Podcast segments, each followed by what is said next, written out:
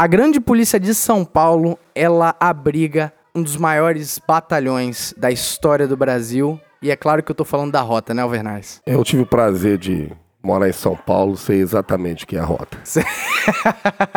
Espero que seja uma recordação boa, ah, né? excelente, excelente. E hoje o episódio, Alvernaz, é especial demais porque a gente tem um capixaba formado no curso de rota. Dá pra acreditar nisso, que moral, hein, bicho? Ele é o único? É o único, Filho único? até hoje, é o único O primogênito? na história da Polícia Militar do Espírito Santo É um orgulho, a né? ser formado lá em São Paulo pela rota mesmo, né? Que moral, e... tá? E é isso aí, sem mais delongas, senhoras e senhores, Soldado Lima. Palmas pro Soldado Lima. E aí, galera, boa tarde aí, o pessoal do Policice. Agradecer primeiramente o convite do De Souza, do Alvernais. Falar que é um, é um prazer estar aqui com vocês, falando aí, né, do que a gente gosta de falar, que é a Polícia Militar. Irado, né, aquilo cara. que a gente, a gente ama, a gente veste a farda, né?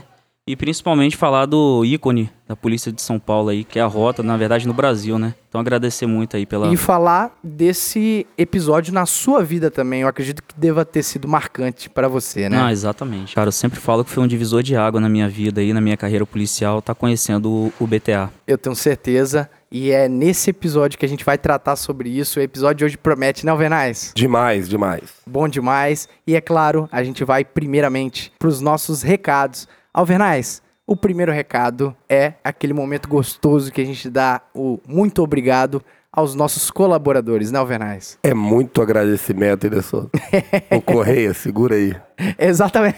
Alguns admiradores do Policice, alguns ouvintes, estão reclamando Os haters. que a, que a cada vez mais tem ficado maior esse primeiro prelúdio. Mas, meu amigo, a gente tem que dar valor a quem tá ajudando o Policice a ficar de pé. Porque, assim, o microfone que dá esse grave ou que dá essa definição pro seu ouvidinho agora, Correia, ele, é- ele tem custo. E vou falar, Correia, não vai adiantar o podcast por causa disso não, tá? Vai ouvir tudo. Não, não, os nossos ouvintes não adianta a propaganda, não, né? Com certeza não. Então é isso. O nosso muito obrigado ao Matheus Ferrari. Ferrari! Ferrari. Italiani. E você sabe que eu vou trocar meu nome agora, né? Ô Ferrari, você vai Tá ficar feliz. certo. Eu vou Ah. entrar na justiça, vou me chamar Giovanni Trapattone Alvernazzi. Vai ser meu nome. Vai guardando aí, tá? A rede social vai mudar tudo. Aí, ficou bonita. Giovanni Trapattone Alvernazzi. Alvernaz, essas, lou- essas loucuras me pegam desprevenido, cara. Não, é sério. pô. Beleza, ok, ok. E, no- e de igual forma, provavelmente a filha da Sargento Michele, Beatriz Ferri, nosso muito obrigado. Raylan Souza, Maxwell Lima. Quem é Maxwell Lima, hein? Tamo aí. Ah, Ah, moleque. Camarada 10, que olha só, o camarada que começou colaborando e tá aqui, ó, Tá aqui gravando com a gente. Aí, o ó. exemplo aí, ó. Vou Seguir o exemplo. Igor Gomes Brito, Pedro Ivo Aguiar, Alexandre Miranda, Guilherme Bressanelli, Felipe Ribeiro, Pedro Henrique, Wesley de Souza Pereira, Guilherme Stoffer e agora, claro, vocês vão ouvir o comentário em áudio dos nossos colaboradores prêmio, o nosso Tenente Rafael, Tenente Rafael, comando lá da Força Tática do décimo, fazendo um trabalho Caveira. incrível, caveira. Vai lá, comando. Fala, bancada do Policista, amigos ouvintes, beleza?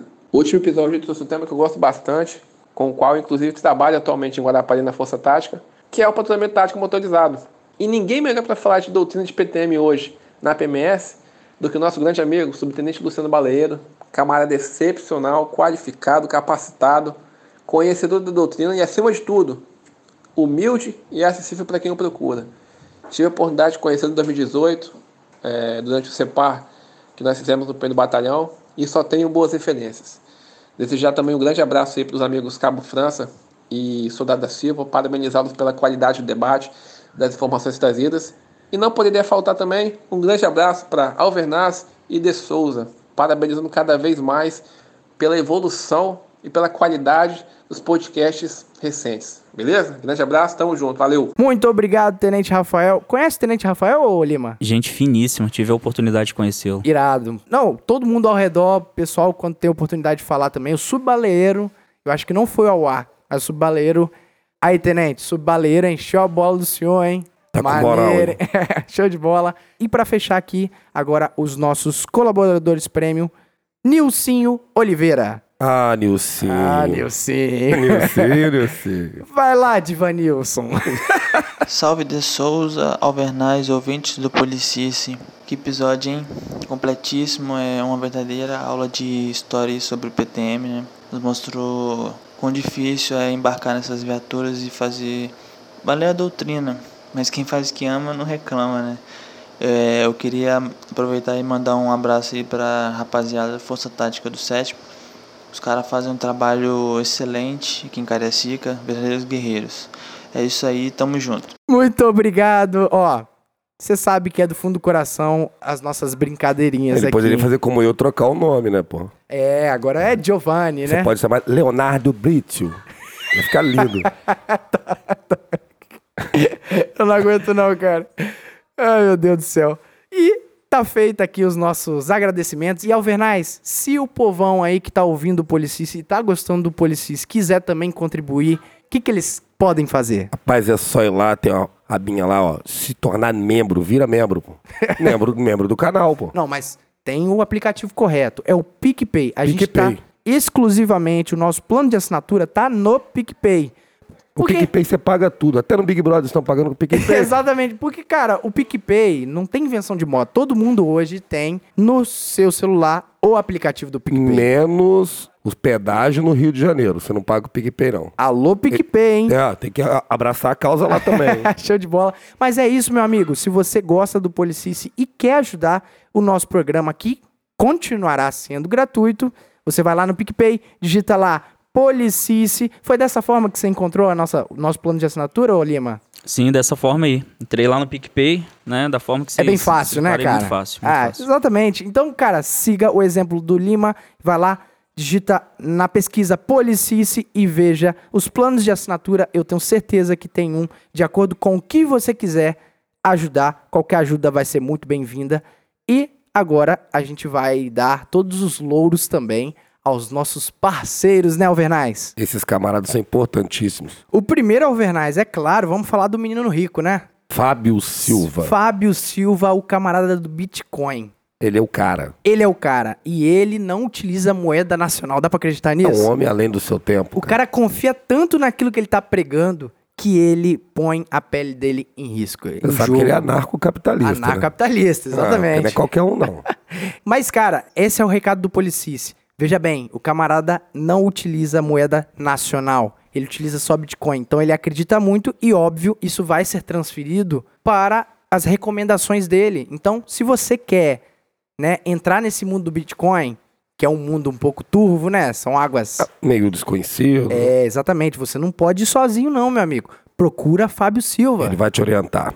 Instagram, fábio.silva.souza. Fábio.silva.souza no Instagram. Eu tenho certeza que ele vai te ajudar aí na compra dos É o Macaulay, Culkin, menino riquinho. Se- Sempre você com o Macaulay Culkin, né?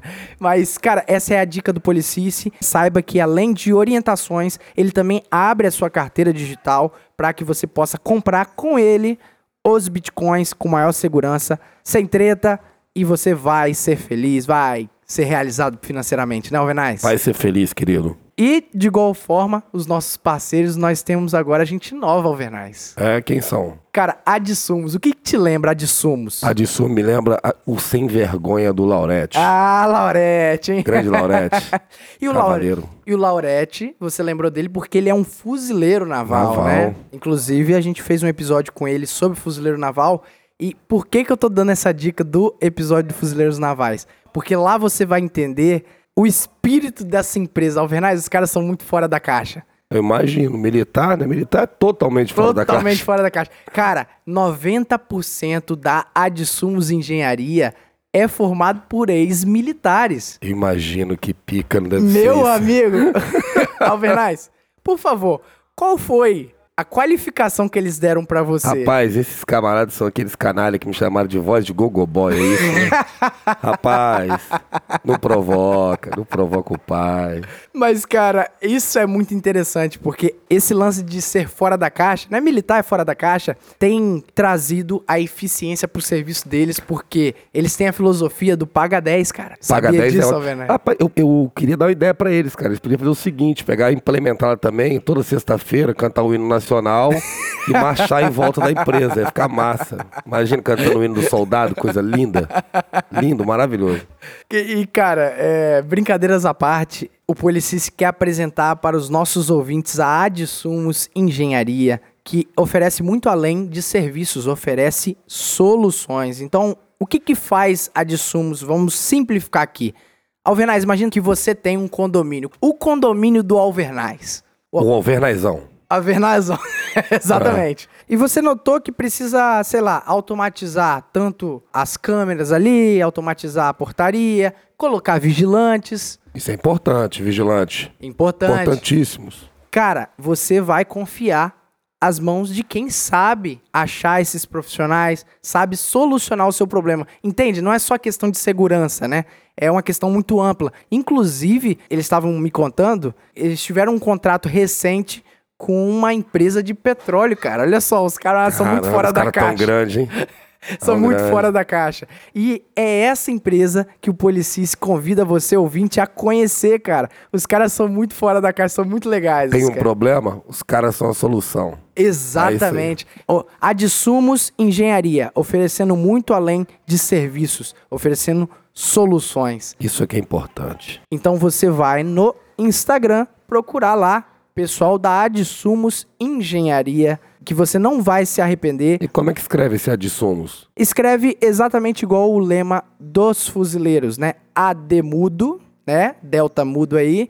Sumus, né? Com Sumus. U no final. Que é sempre juntos em latim. Vê se não é bonito. Coisa poética, né? E saiba que você que vai procurar o Adsumos Engenharia vai ter o controle de qualidade que um militar pode te oferecer, porque se eles errarem, eles pagam 10. Deve ter gente pagando até hoje, né? Exatamente. Militar sempre paga 10. Então os nossos recados estão dados. Vamos para o nosso episódio agora. Eu sou o De Souza e você está ouvindo o Policice. Já avisei que vai dar merda isso. Vai dar merda isso. Vai dar merda.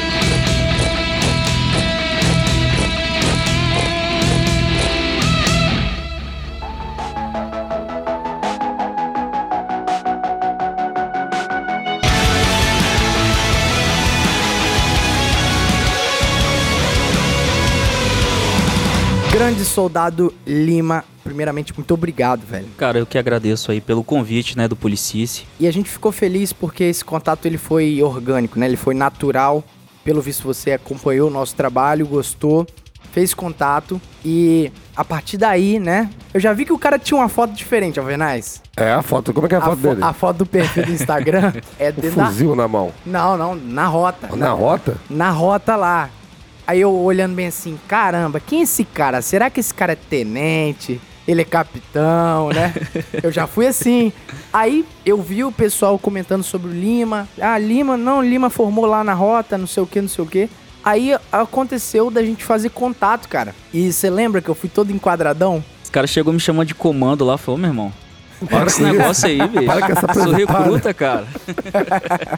Mas é bacana, Lima, que muito além, né, da gente fazer um contato, ah, vou te chamar aqui pra vir no Policice. As pessoas já estavam ao nosso redor aqui apontando esse feito, esses feitos que você fez, ou seja, isso demonstra uma história bacana que você tem aqui na Polícia Militar.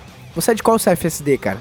Bacana, cara. Eu sou do CFSD de 2013. 2013. 2013. Ah, tem um ano a mais do que eu dentro da é, polícia. sim. E é claro que hoje a gente vai focar bastante na sua história lá na rota, né? Que é o título desse episódio.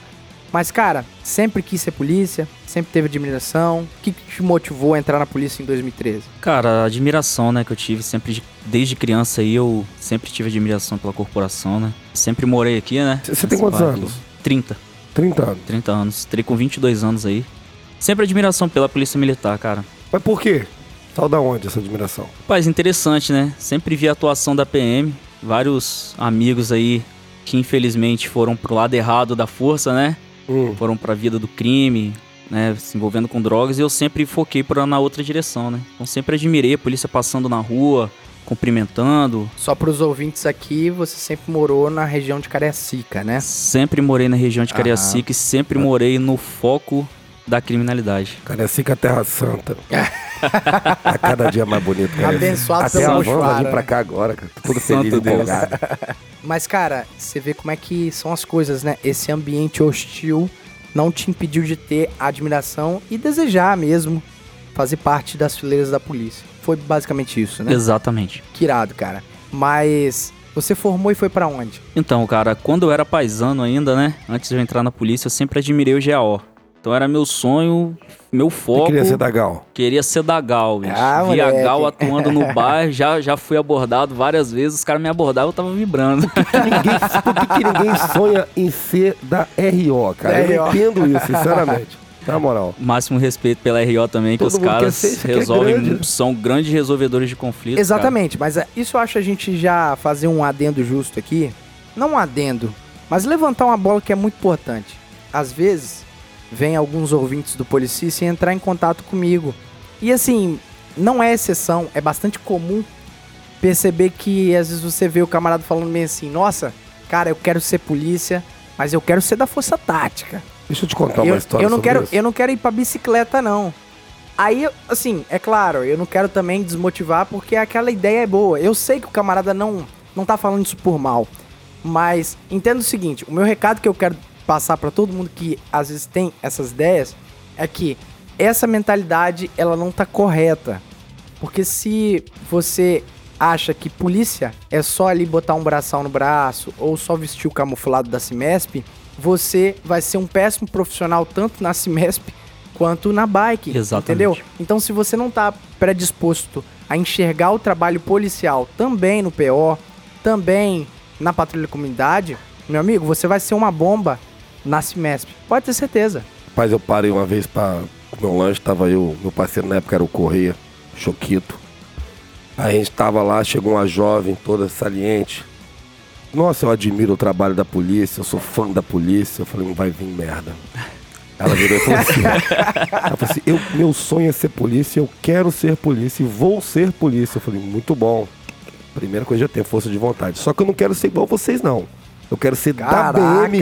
Não é possível. Como é que eu faço pra ser da BME? Eu falei assim, rapaz, pra ser da BME, você tem que fazer o seguinte: você vai fazer um concurso pra ser convencional. E aí sou eu, esse cara aqui. Aí, primeiro você vai comuns. se formar e vai ser talvez um, um convencional que nem eu. Agora, se você se destacar muito lá no curso, aí eles vão vir enxergar um potencial em você e falar, "Ah, essa menina merece ser da BME. É Mas diferenciado. lá é diferente, hein? Lá tem que pular de helicóptero, lá não é, só- não é ficar- não é só ficar passeando de viatura lá, não. Eles não gastam gasolina à toa, não. Já foi eu você da BMS, ó, toda feliz. Mas ela me ofendeu sem querer, né? Sim. Ela, Exatamente, ela nem entendeu aquilo. Eu porque eu não ligo mesmo, mas Sim. assim. Sem querer, ela me deu uma rasgada ali. Porra, eu sou um convencional. Ou seja, a gente fez um parênteses aí, mas voltando pra sua história, você sempre quis ir pro GAO. E aí, rolou? E aí o GAO foi extinto, né, em determinado momento da história, em 2009, pra, pra criação da sim, Rotan. Sim, sim. Eu já vi as barcas de Rotan passando na rua e a admiração Ah, só aumentou, né? Só transferiu a admiração. Exatamente. Então no CFSD eu já enchia o saco dos instrutores. Eu mandava e-mail pra Rotan, mandava e-mail pra, pra Sério? instrutor. Cabo Passo foi um grande, um grande, uma Maneira. grande referência que Era eu tinha. pentelho, ficava enchendo É, o saco. e- o era todo. eu. Aí eu acho que de tanto eles falaram assim, cara, esse cara tá enchendo o saco, Traz esse logo. aluno maldito aqui. Deixa eu trazer esse Vamos cara. Só Ele que não eu vai parar. fui. Exatamente, senão ele não vai parar. E aí, só que eu fui pra Piúma, Operação Verão. Ah, trabalhar na Mike Papa lá foi. Meu irmão, foi um divisor de águas também. Foi um grande É mesmo? aprendizado que eu tive, foi ali na Piúma, trabalhando na rua ali, né? Como eu falei, né? Então, primeiro dia de serviço a gente pegou arma lá. Pô, que foi assim, irado. foi bacana pra caramba, cara. Que irado, velho. E aí, no, no- com um mês que eu tava lá, eu fui chamado pro estágio da Rotan, né? Nossa, cara. Foi um- uma voadora de dois pés no meio do peito, porque eu era um paisano, não sabia nada de polícia. Não tinha Sim, sim. não tinha ninguém na família policial, tá. né? Então, então, quando eu cheguei lá, foi um estágio de 45 dias, extremamente puxado, puxadíssimo pra gente que era Imagino, cara. paisano, né? Você quebrar aquela casca de paisano e cair dentro de um, de um curso operacional era Sim, sim. foi puxado. Mas graças a Deus aquilo dali também trouxe um aprendizado gigantesco, né, cara? Então, conquistei o meu braçal, né? Que era o símbolo maior, o, o- o objetivo maior era o braçal de Rotan. Então, depois que nós formamos aí, conquistamos o braçal e passei a atuar na Rotan em 2014. Chegou a usar aquela farda bonita que a Rotan fez. né? Cheguei a usar aquele camuflado Lindo. digitalizado, bacana demais. que a Irado, Rotan Uma das paradas mais bonitas que vi na minha vida aquilo lá. Bonito mesmo. E esse tempo na Rotan foi quanto tempo lá, cara? E aí fiquei três anos, né? Início de 2014 a início de 2017, né? Quando infelizmente o batalhão foi extinto. Aham. E nesse meu período de Rotan aí, é, caí direto na moto Rotan. Então Ah, então você foi da moto. fui da moto Rotan. Você chegou a trabalhar com o Cabo Fonseca, Fonseca, o Ferreira. Ferreira, Ferreira? Ferreira foi pra lá depois, né? Inclusive, Maluco, Ferreira é muito bom, né, cara? é, o cara é.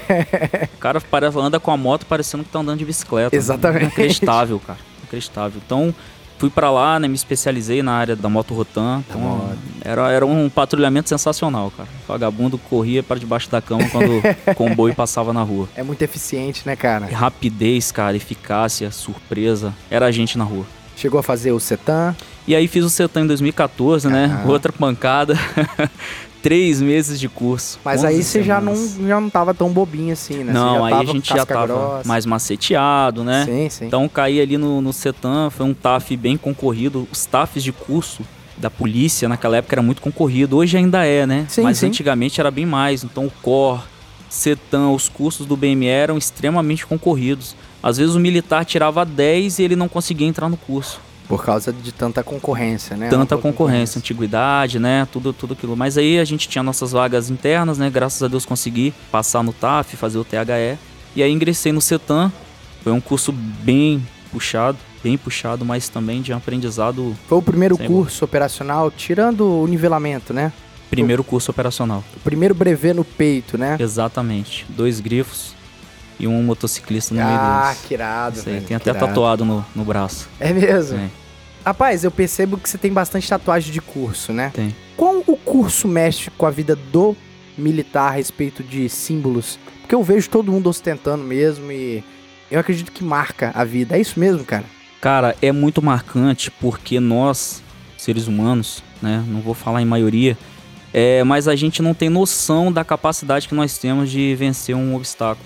Né? Então a gente às vezes a gente comete uma derrota contra nós mesmos, né? E o curso ele te ensina isso, que você é capaz, que você aguenta, você sustenta. Rapaz, é poético isso, é um Vernais? Bonito, né? Derro- Verdade. Não, é Derrotar verdade. a si mesmo, né? É, Vencer exatamente. a si mesmo. Por exemplo, em curso, às vezes você vê o você cara que tá bem fisicamente, o cara tá voando, tá destruindo o mundo, aí bate no curso e ele perde pro psicológico dele. Sim.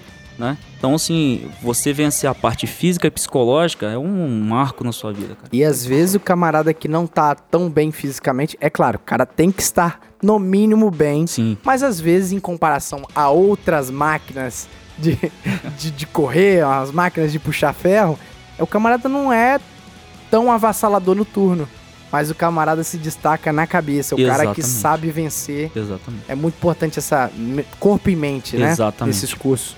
E sobre o curso que a gente tá falando, de repente foi aí o primeiro gostinho que você teve sobre cursos? Aí eu passei por essa fase, né? Quando você sai, você não fica muito afim de fazer outro curso, não. Você sai É mesmo? meio, meio pancado. Aí passa um mêsinho e você já tá animado pra fazer outro. É desse jeito mesmo. Tá cansado, É, né? é, é porque dá uma saturação muito grande, né, cara? Mas daqui a pouco tá. É igual aquela, aquela mulher de malandro, né? É, Você falou agora a palavra. Você apanha, Ou mas se diverte. malandro. né? É. Malandro não para, malandro dá um tempo. Pô, bicho, Boa. que saudade daquele pauleiro que eu tomei. Exato. Toma mais umas cacetadas. né? É. que legal, cara. Aí, na Rotan, você não fez nenhum outro curso, né? É, só cursos assim, né? Instruções. É, instruções. Fiz um curso lá no trânsito, fiz, Ah, sim. é, fiz um curso de primeiros socorros, esses cursos que a gente precisa pra dar um gás a mais ali no serviço, né? Aprimorar um pouco mais nosso trabalho. Mas já dá pra perceber, Alvernais, que a história dele na Rotan foi muito bem contada, né? O cara contou mais do que eu tenho 13 anos de polícia, 12 anos de polícia. Aí não. Que irado, cara. E aí, enfim, acabou a Rotan, todos nós sabemos, né? Você caiu aonde? Você foi trabalhar aonde? Então, aí quando a Rotan foi extinta, né? Foi criada a Cimesp, que é a Companhia Independente de Missões Especiais. É Seria se uma fosse- continuação do BME. Exatamente. É um BME um pouco mais enxuto, né? Sim, sim. Então caí no terceiro pelotão de choque, em 2017. Nossa, do, do PTM pro choque é um Foi pouco uma diferente. mudança hein? muito grande. Nesse primeiro momento era choque puro, não era Caraca, meu PTM, amigo. era choque puro. Então a gente pegou muita missão nessa época aí, muita reintegração de posse, né, muitas ocorrências de distúrbios civis. Então foi um choque de realidade, cara. Mas foi um lugar onde eu aprendi muito também. E você gostou desse universo de choque ou o seu lance é o PTM? Cara, meu lance é o PTM, bicho. Eu imaginei, né? Eu gosto de caçar ladrão. É bom. É mais Então, assim, agradável, né? É mais Não, agradável. é- é- cara. às vezes é perfil, Alvernais, porque as- eu já vi, já conversei com um camarada em off, que ele fala bem assim, não, cara, o meu lance é pegar no escudo mesmo e ver a negada morrendo de medo, sabendo sim. que não vai enfrentar a polícia. Ao mesmo tempo, tem cara que não consegue, né, ter essa mentalidade de ficar, às vezes, mais aquartelado, Uhum. de aguardar um chamamento, né? Sim. Aguardar uma ordem, de ter um serviço um pouco mais proativo, né? Sim. E eu acho que é perfil mesmo, cara, porque os dois ambientes, embora diferentes, eles são iguais em, a respeito de excelência e de eficiência, né, sim, cara? Sim, exatamente. Então fiquei lá no, no choque lá, né? Então foi um aprendizado muito grande e surgiu a oportunidade de fazer o CDC, que é o curso de Uau! controle de distúrbios. Meu Deus do céu, cara. Engraçado, eu falava que nunca ia fazer esse curso, porque esse curso é pau. Dizem que jogam coco nos outros lá, né? Pedra, coco.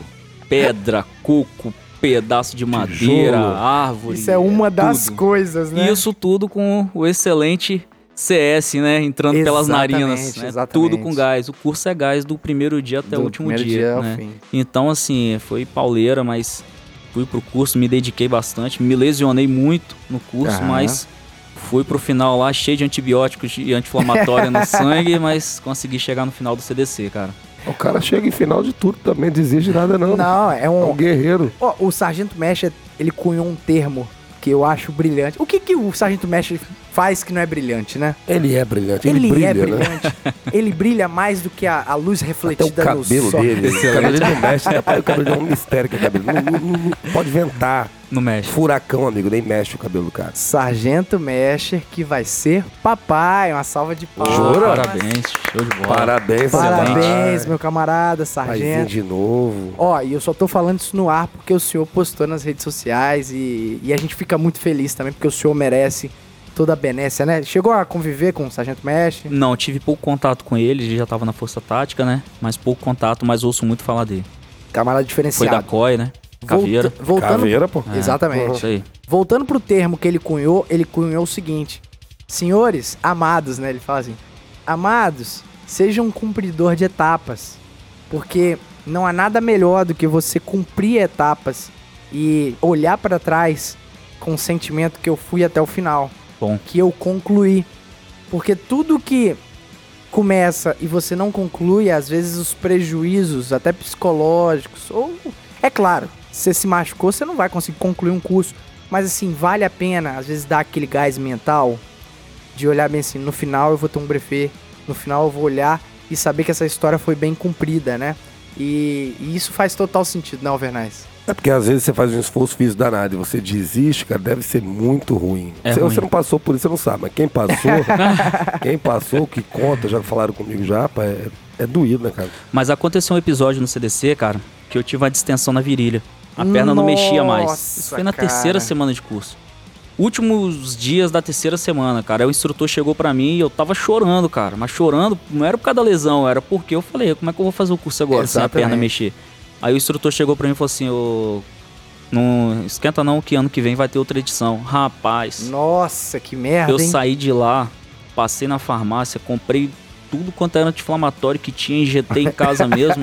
Segunda-feira eu tava lá, falei, eu vou e fui até o final. Caraca. Quanto tempo é, é o curso do CDC? Foram quatro semanas também. Quatro semanas. Exatamente. Ah, então já tava no final. Já tava no final. Graças a Deus, né? Graças a Deus. Porque se fosse Eu não sei o metade que, que é do curso... pior, né? Porque o curso, quando ele é muito curto, ele fica mais intenso, né? É Sim, muito sim, conteúdo, sim, sim. mas graças a Deus deu pra chegar até o final.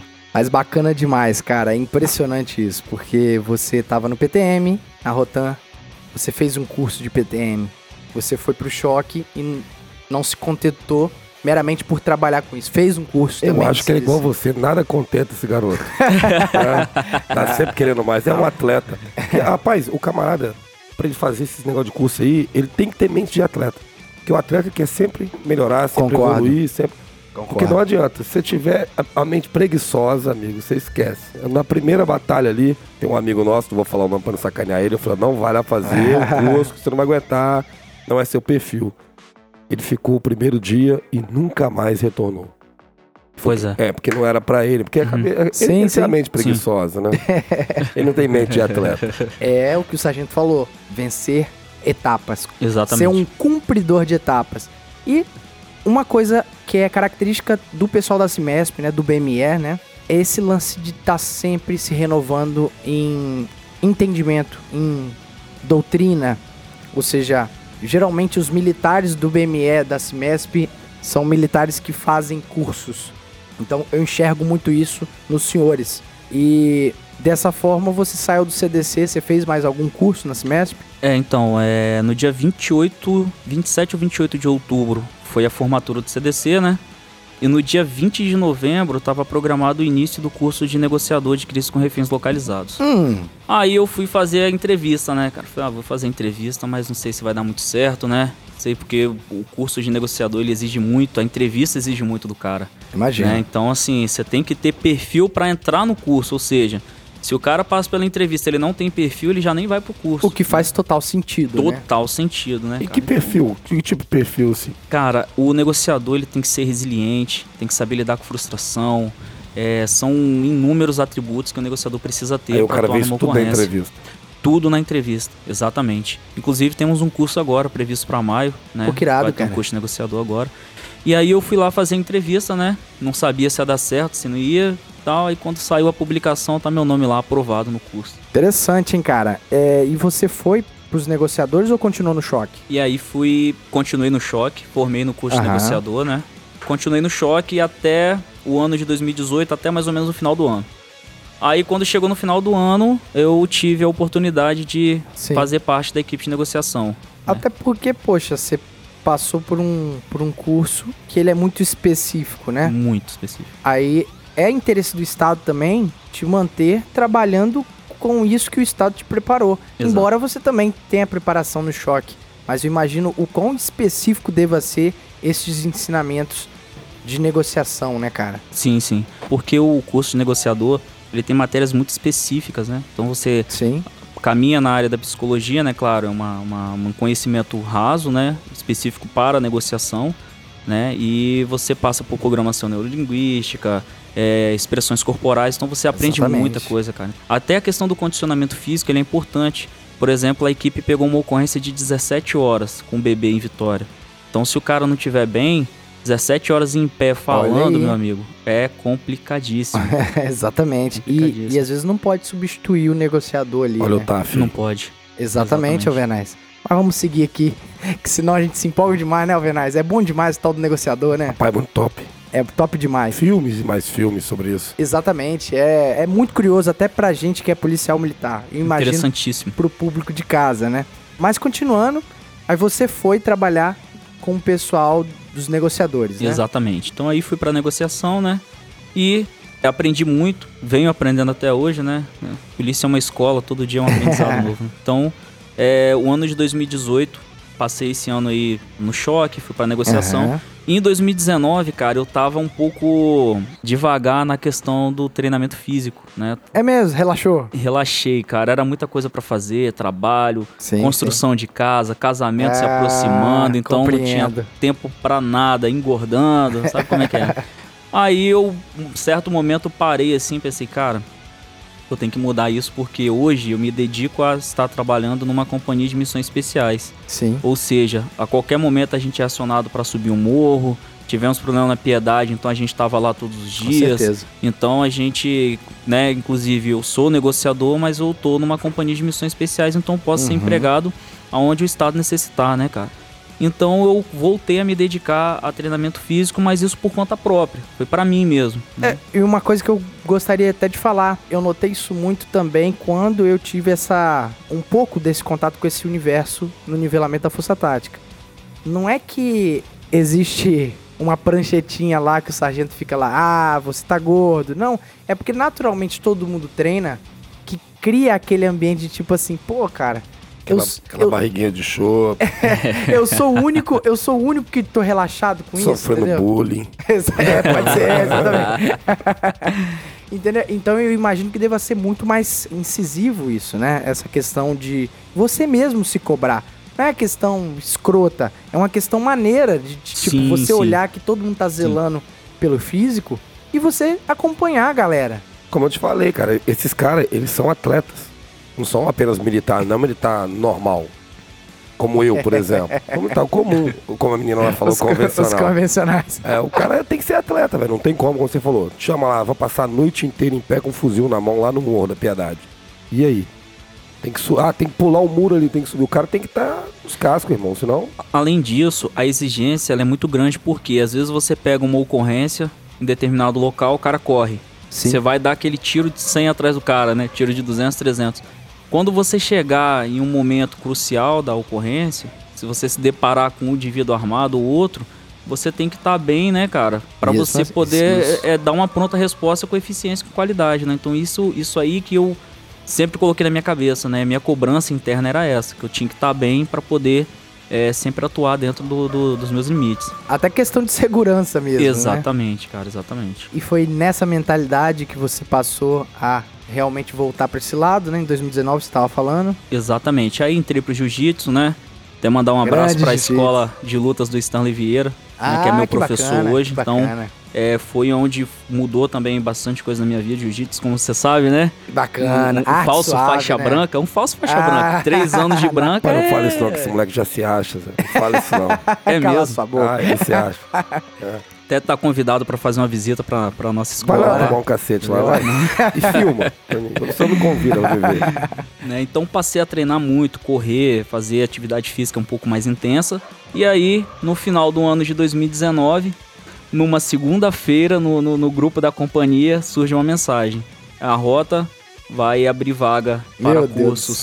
É, para o curso deles de patrulhamento tático e ações especiais de Rapaz, polícia. o pelo chega a arrepiar, hein, velho? O corpo arrepia na hora. E o TAF é na quinta-feira.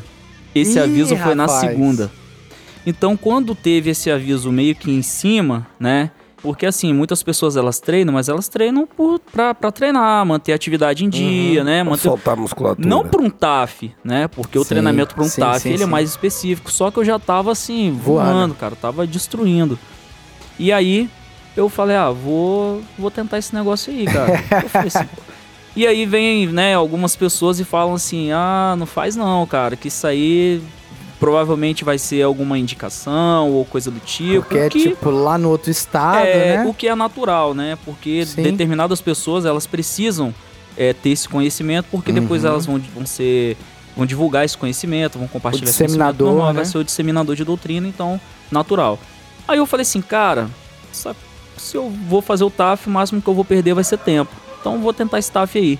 Aí eu fui tentar o TAF, cara. E no primeiro dia, foram dois dias de TAF, TAF, um TAF bacana. Eu imagino. 6 metros de corda, 12 barras, corrida de 50 metros em 9 segundos com 20 quilos, corrida de 800 metros equipado e com fuzil E em com 3 fuzil. minutos, corrida de 4 km abaixo de 19 Tá minutos. maluco, rapaz. É, tinha... Não, vol- volta um pouquinho. 800 metros equipado em 3 minutos. 3 minutos, Tá com fuzil também. E é, teve ah, o tiro de 290 metros abaixo de 40 segundos. Exatamente, em 40 segundos você tinha que fazer 290 metros para isso para tirar o 10. Esse tiro de 290 metros, se você fizer até o 220, você não marca nada, você não tem ponto. Nossa, você tem que cara. você não tem, você só marca acima de 220 metros. Sabe o tiro de 100, aquele pique do tiro de 100 do Sim. nosso TAF? É esse tiro de 100, só que Sim, você tem que sim. manter ele por 40 segundos. E meu irmão, é osso. É, pô, tá doido. É osso. Tá doido. É osso. Lima, pelo que deu pra perceber, o curso meio que começa aí, né? O curso é um divisor de águas. A partir do TAF ele já divide. É, é Porque exatamente. é, é, é sobre isso que eu tô falando, exatamente. E esse TAF era aqui. Para selecionar Ah, aqui no militar aqui. Santo. Aham. Passou aqui, você ia tentar lá com Ah, pessoas do outro entendi. de- do Brasil inteiro. Às vezes até é uma providência da Polícia Militar do Espírito Santo, né? Exatamente. Pra não mandar um camarada que não vai ter condição de passar no TAF lá, alguma coisa assim. Certo, porque a polícia ela investe, né? Ela vai pagar Sim, passagem, sim. vai pagar Lá diária. teve outro TAF Lá teve o outro TAF. pior do que esse. Não, aí o TAF lá foi. é, seria o mesmo daqui, porém, quando chegou lá, como nós éramos estrangeiros, o TAF foi aplicado em um dia só. Como ele foi só em um dia, eles cortaram alguns exercícios, né? Então não, não Ah, tiveram entendi. todos esses. Mas o, o certo mesmo eram esses, esses Sim, exercícios. mas assim, a Polícia de São Paulo, por certo que tinha informação que aqui no Espírito Santo o militar, ele tava de igual forma preparado, né? Então, cortou um exercício ou outro do TAF, não interferiu na qualidade daqueles militares, que inclusive vieram de outros estados também, né, Lima? Sim, sim, sim. Então houve a seleção aqui no, no estado, né? Então foi eu e mais um, um militar lá pra São Paulo. Fiquei em primeiro colocado aqui, graças ao bom Ah, Deus. Overnais? né? Então, graças ao bom Deus aí, fui pra São Paulo. E aí, como eu tinha até falado, né, descobri que a esposa tava grávida, né? A gente acabou descobrindo aí, já tava planejando um filho. Fui fazer o TAF, né? Ela torcendo pra dar errado, né? pra mim não ficar fora. né? E fui pra São Paulo, mas isso foi graças a esse treinamento que eu vinha fazendo durante o ano aí. Você já teve alguma derrota na polícia, velho? Você só contou vitória agora. Tá sacanagem comigo. Tudo que o cara tentou conseguiu, velho. É, cara. Mas é fácil, parabéns, velho. Você é um guerreiro. Ô, obrigado, cara. Ídolo. Bacana, que, bacana. que história, né, Eu já falei a definição de ídolo pra você, né? Ídolo é aquele cara que faz exatamente aquilo que você jamais conseguiria fazer. você é meu ídolo. Não, tá doido. Todo mundo consegue, cara. É... Nunca E foi... aí, cara, aí sua esposa tava lá fazendo mandinga já. Exatamente, tava fazendo mandinga pra dar tudo errado, cara, mas aí não deu não. Fui pra São Paulo, Foi com as guias. é, fui, é, Botou as guias, tem como. E aí cheguei lá, disputei o TAF, tinha a polícia do Brasil inteiro lá, cara, foi muito bacana. Mato Grosso, Mato Grosso do Sul, Rio de Janeiro, É. Bahia, tudo. E aí, no TAF lá, eram 10 vagas só pros estrangeiros, cara. E é aquele negócio, você bota na sua cabeça assim, caraca, mano, 10 Tinha vagas. quantos caras, mais ou menos? A gente tinha um grupo de WhatsApp, no grupo tinham 70 e poucas pessoas. Depois, Só tinha 10 vagas. Só 10 vagas. Depois vieram enxugando. De 70 mudou a data do TAF, aí alguns falaram que não dava. foi, foi caindo, foi caindo. No dia eu não lembro no total, não. Eu sei que foram dois micro-ônibus da rota, dois micro-ônibus deles que levaram a gente pro local de TAF, mas Sim. não lembro a quantidade total de, de pessoas. E aí eu consegui ficar em quinto colocado lá. Garanti minha vaga, fiquei entre os meu 10. É. Caramba. Fiquei entre os 10. Eu perdi nota no abdominal lá, mas, mas graças a Deus deu tudo certo. Não, o que É. importa é tá lá. É, aí, graças a Deus, eu, deu tudo certo, né? E o divisor de água do TAF, porque sobrou vaga lá em São Paulo. Hum, A- é, as vagas, elas foram assim, algumas pros BAEPs, algumas pro choque, tinha vaga da rota, vaga para estrangeiro. Como sobrou vaga, o coronel conseguiu remanejar para os estrangeiros. Então, de 10, no outro dia ele conseguiu mais 10 vagas para os estrangeiros. Então, nós éramos 20 estrangeiros dentro do curso de rota. Pô, que bacana isso aí, Lima. Muito bacana, cara. Que bacana. Muito assim, bacana. ruim pro pessoal de São Paulo que não conseguiu atingir as vagas. Exatamente. Ao passo, também beneficiou. Eles ficaram no TAF, né? Não, TAF. É, no TAF, foi? No São TAF. Paulo tem muita comida gostosa.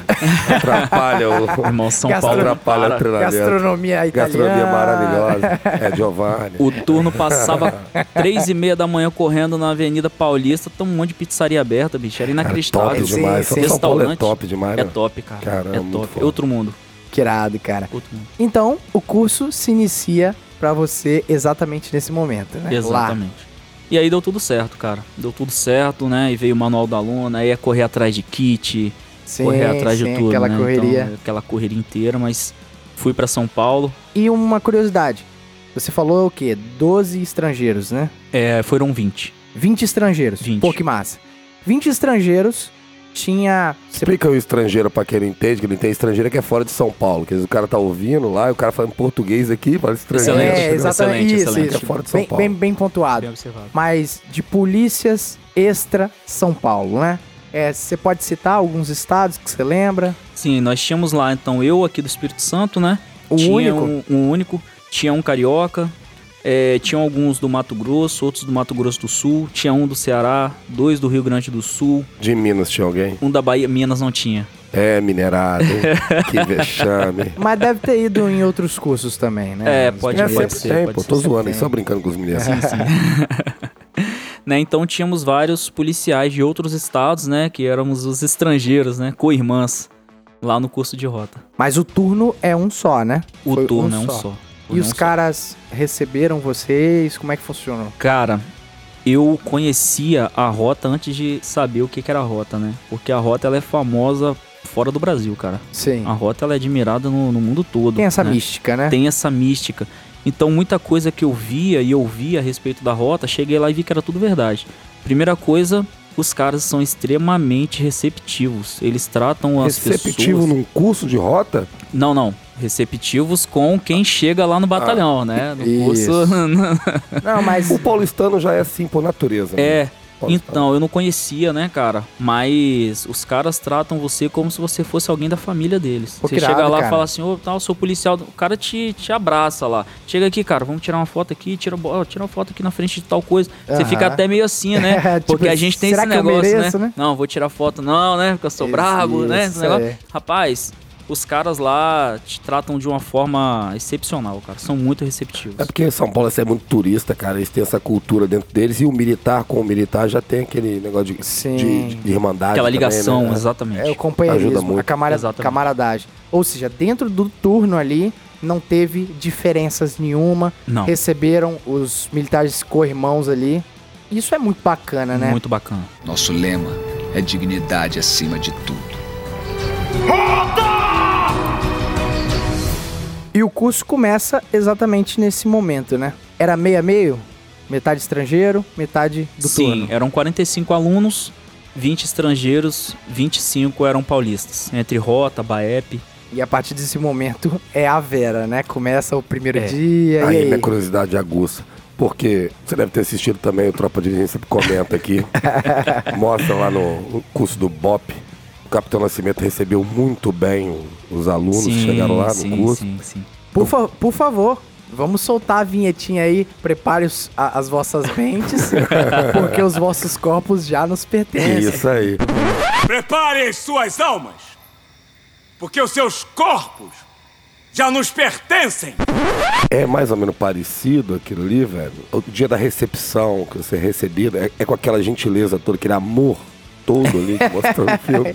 Aquele amor fraternal. Nossa, coisa linda. Então, terão cursos esse ano, né? Então não vou poder entregar a cereja do bolo, porque Ah. o Policice, ele é ouvido por muita gente. Eu não posso, né? Eu mas, sabia que ele mas era vamos fora lá. do estado não, não, ouve, não, não. não. Sim, não houve. O Policice vai, vai além das, das fronteiras estaduais. Mas vamos lá. O curso, curso mesmo, houve uma reunião antes do curso começar, Sim. que foram às Ah, 20 horas sim. da noite. Mas o curso começou meia-noite, num domingo, Ah, tá meia-noite. O curso de rota ele começa de domingo pra segunda às zero hora. Ah, mas, Pensa. é, mas esse horário é pra estar dormindo. Ah, Mas, Era senhor, pra estar na coberta. eu tenho que dormir, senhor. Que legal, Aí cara. começa o cara. Quando eu olhei lá na chamada, chamada zero hora, no pátio do BTA e tal, falei, puta que pariu. O curso vai começar meia-noite, meu irmão. O pau vai quebrar Comprou de quina. ingresso, como diz o mestre. Exatamente. Exatamente, meu irmão. Então, até o curso e a aula inaugural do curso, ela é na segunda-feira pela manhã, tipo 8 horas da manhã. E o curso começa à meia-noite de domingo para segunda. Então, esse período até a aula inaugural é um período maravilhoso, cara. O conceito de estratégia. Exatamente. É, então, aí eu, nos primeiros 10 minutos de curso, 5 a 10 minutos de curso, já teve uma pessoa que desistiu. É, aí Eu eu. desisto, senhor. E sabe que, qual foi o negócio, cara? Essa experiência de você passar por cursos, ela te deixa maceteado em alguns pontos, sim, né? sim. Você Por não era exemplo, menino, né? É, Já então, tinha assim, concluído cursos aqui. Exato. Você sabe que algumas coisas são, né, pra entrar na mente do aluno.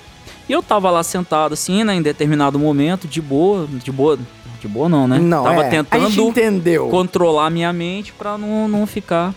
Então eu tava ouvindo aquela gritaria, né? Nego gritando, chorando e, e pensando assim, GI, ou lá é GT, gabinete de treinamento, Ah, ó. sim, sim. Os instrutores estão estão fingindo que tem alguém gritando pra poder deixar os alunos meio traumatizados, né? Fiquei pensando assim, né? Falei, Ah, isso aí não é real, não. Os caras estão fingindo.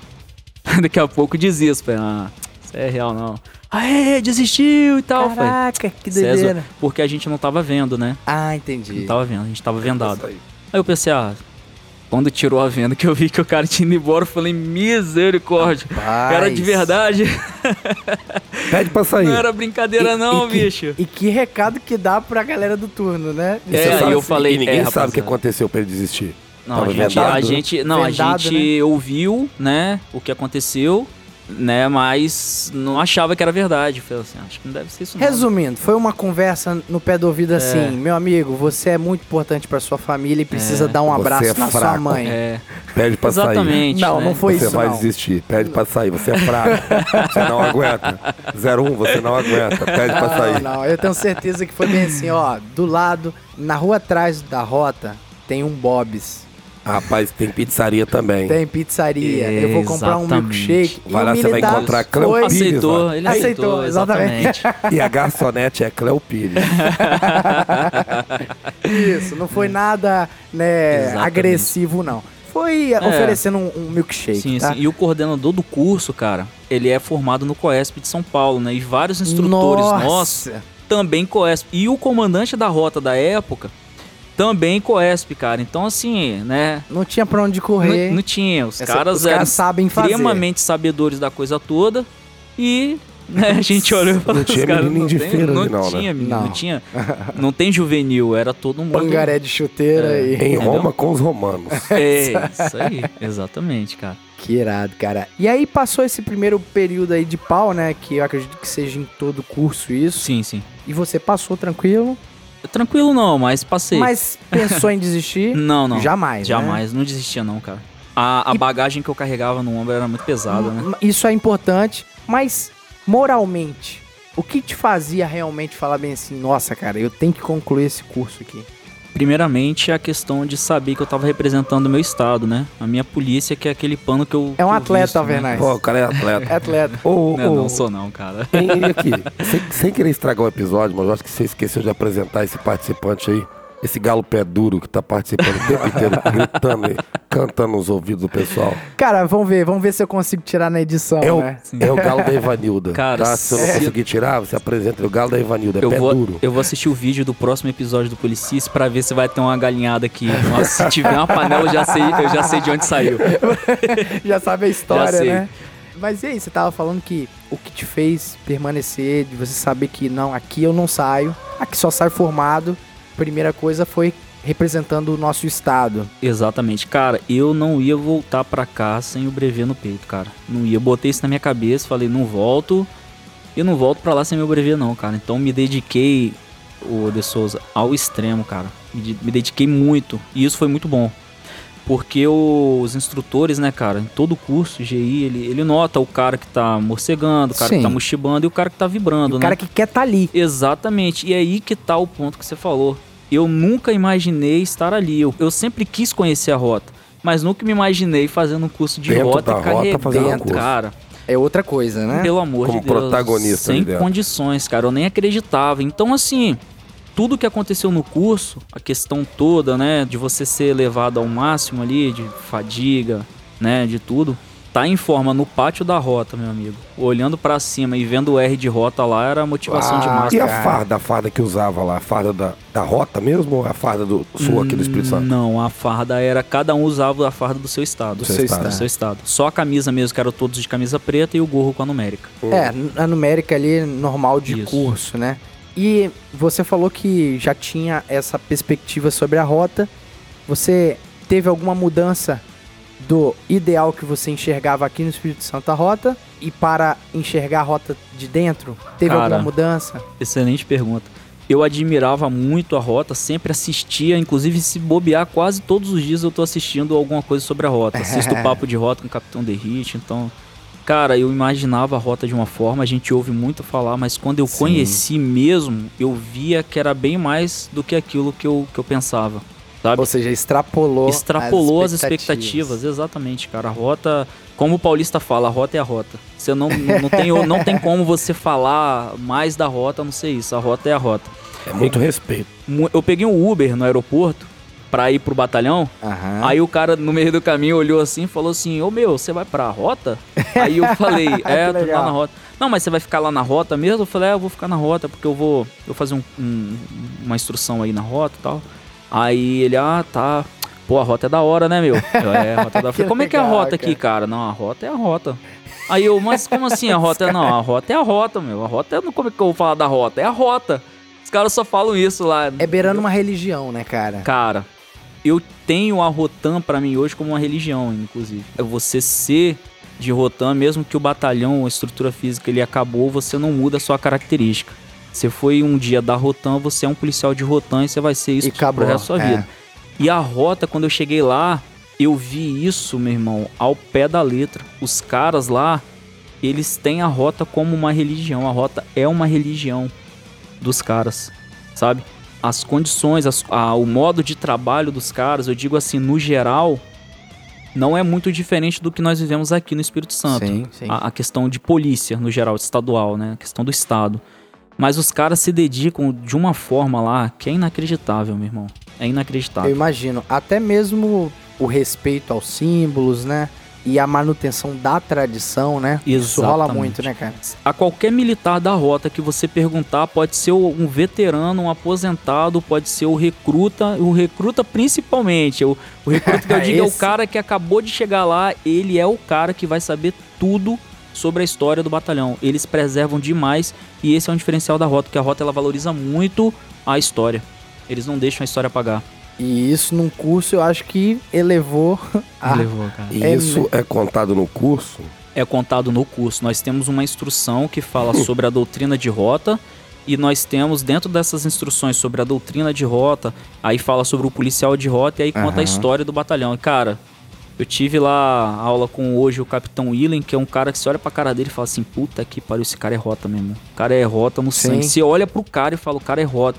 Os caras falam do batalhão de uma forma impressionante, né? E também com hoje era na época capitão, hoje o Major Takahashi, que falou também para nós sim. bastante sobre a rota e ele é- hoje é subcomandante da rota, um excelente profissional também, Eu excelente pessoa. presumo que vocês aprendem isso aí quando vocês estão bem descansados e tal, no, um- no horário bom, né? Eles vão ensinar pra vocês a história da rota, né? Teve um dia que foi bem bacana, cara, que a gente tava extremamente. Porque o curso foi quatro semanas, né? E o conteúdo era gigante. O conteúdo do curso é muito grande. Então a gente Sim. já, já tivemos dia de começar uma instrução às duas horas da manhã. Duas e meia da manhã. Oh, meu Deus. Então a gente não tinha tempo para dormir. Só que isso fazia com que no outro dia à noite a gente estivesse, né, cansado. Então a gente teve uma instrução um dia sobre a história da rota, cara, que o turno tava, por mais que você jogasse cafeína pra dentro, É tipo o conceito de estratégia. É tipo Exatamente. aquele jeito. não, mas assim, tudo dentro da, da técnica, cara, tudo assim muito muito bem. Sim, tem, É. tem um fundamento é, pra ti- lá é sugar. bem, Aham. é bem separado, assim. As coisas lá são bem separadas. A sala de aula lá é sala de aula. É porque você tem que estar dentro do quintal Pisou dos no pátio, você quer voltar pra sala de aula. Você tá no quintal dos caras, tem que saber quem manda e como é, É. aquilo ali, a história daquilo ali. E isso, é- isso só engrandece, pô. Na verdade, Quem é grande tem história. quando você vai pra lá, o certo é o cara já ir sabendo, né? Sim, sim. Você, você tá indo pra casa deles, né? Mas a gente teve um pouco mais a fundo sobre isso. Aí no momento da instrução, ele olhou assim e falou assim, ó, vou cessar minha instrução por hoje, que eu tô vendo que vocês não tão Tipo assim, a gente não tinha condição, cara. Um tava destruído mesmo. ele cessou porque a gente tinha que absorver aquele conhecimento que ele Ah, tava entendi. passando. Não e era o turno não só- tinha condição de. Não era de- só marcar dia. o check lá É, na, Naquele tinha que momento. Tá na não cabeça. Exatamente. Aí eu não lembro se foi nesse dia que o, nós conseguimos lá trocar as completas, né? Pra quem não conhece, as É. completas é uma parte muito boa dos cursos, é uma parte maravilhosa, né? Pelos monumentos que existem dentro do batalhão. Então, dentro do batalhão, dentro da rota, existem vários monumentos históricos. Então, o 04, que é um tenente da rota, que era do meu turno, Aham. ele fez a apresentação de todos os monumentos históricos do batalhão pra Caraca. gente. São edificações. São edificações, São- são, são estátuas, estátuas, né? Aham. mural, tem tudo lá, cara. É impressionante. Não, eu- Cara, lindo. E, e falando sobre monumentos, é uma coisa que eu sei de fora, né? De olhar às vezes uma entrevista, olhar uma reportagem. Aqueles túneis da rota ali.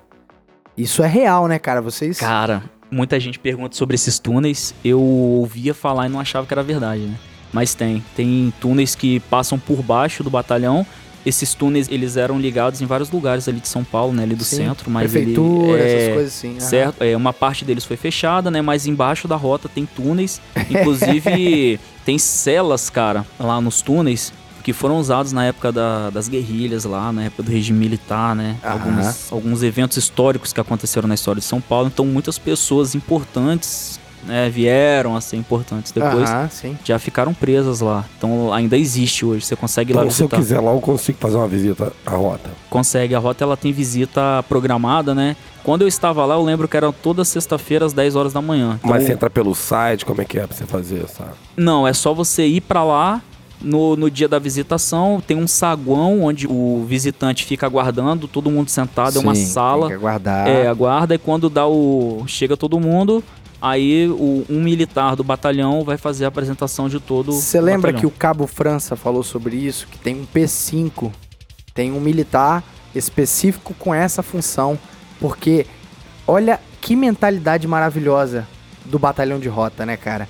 De entender que passar uma boa imagem, de abraçar o público e passar essas tradições, não meramente deixar que a imprensa faça. Não, a gente vai fazer. Vem cá, Muito bem. pode entrar no nosso túnel, pode olhar aqui esse monumento, olha só. E cara, isso é muito importante falar nesse episódio, como a rota ela é histórica, né?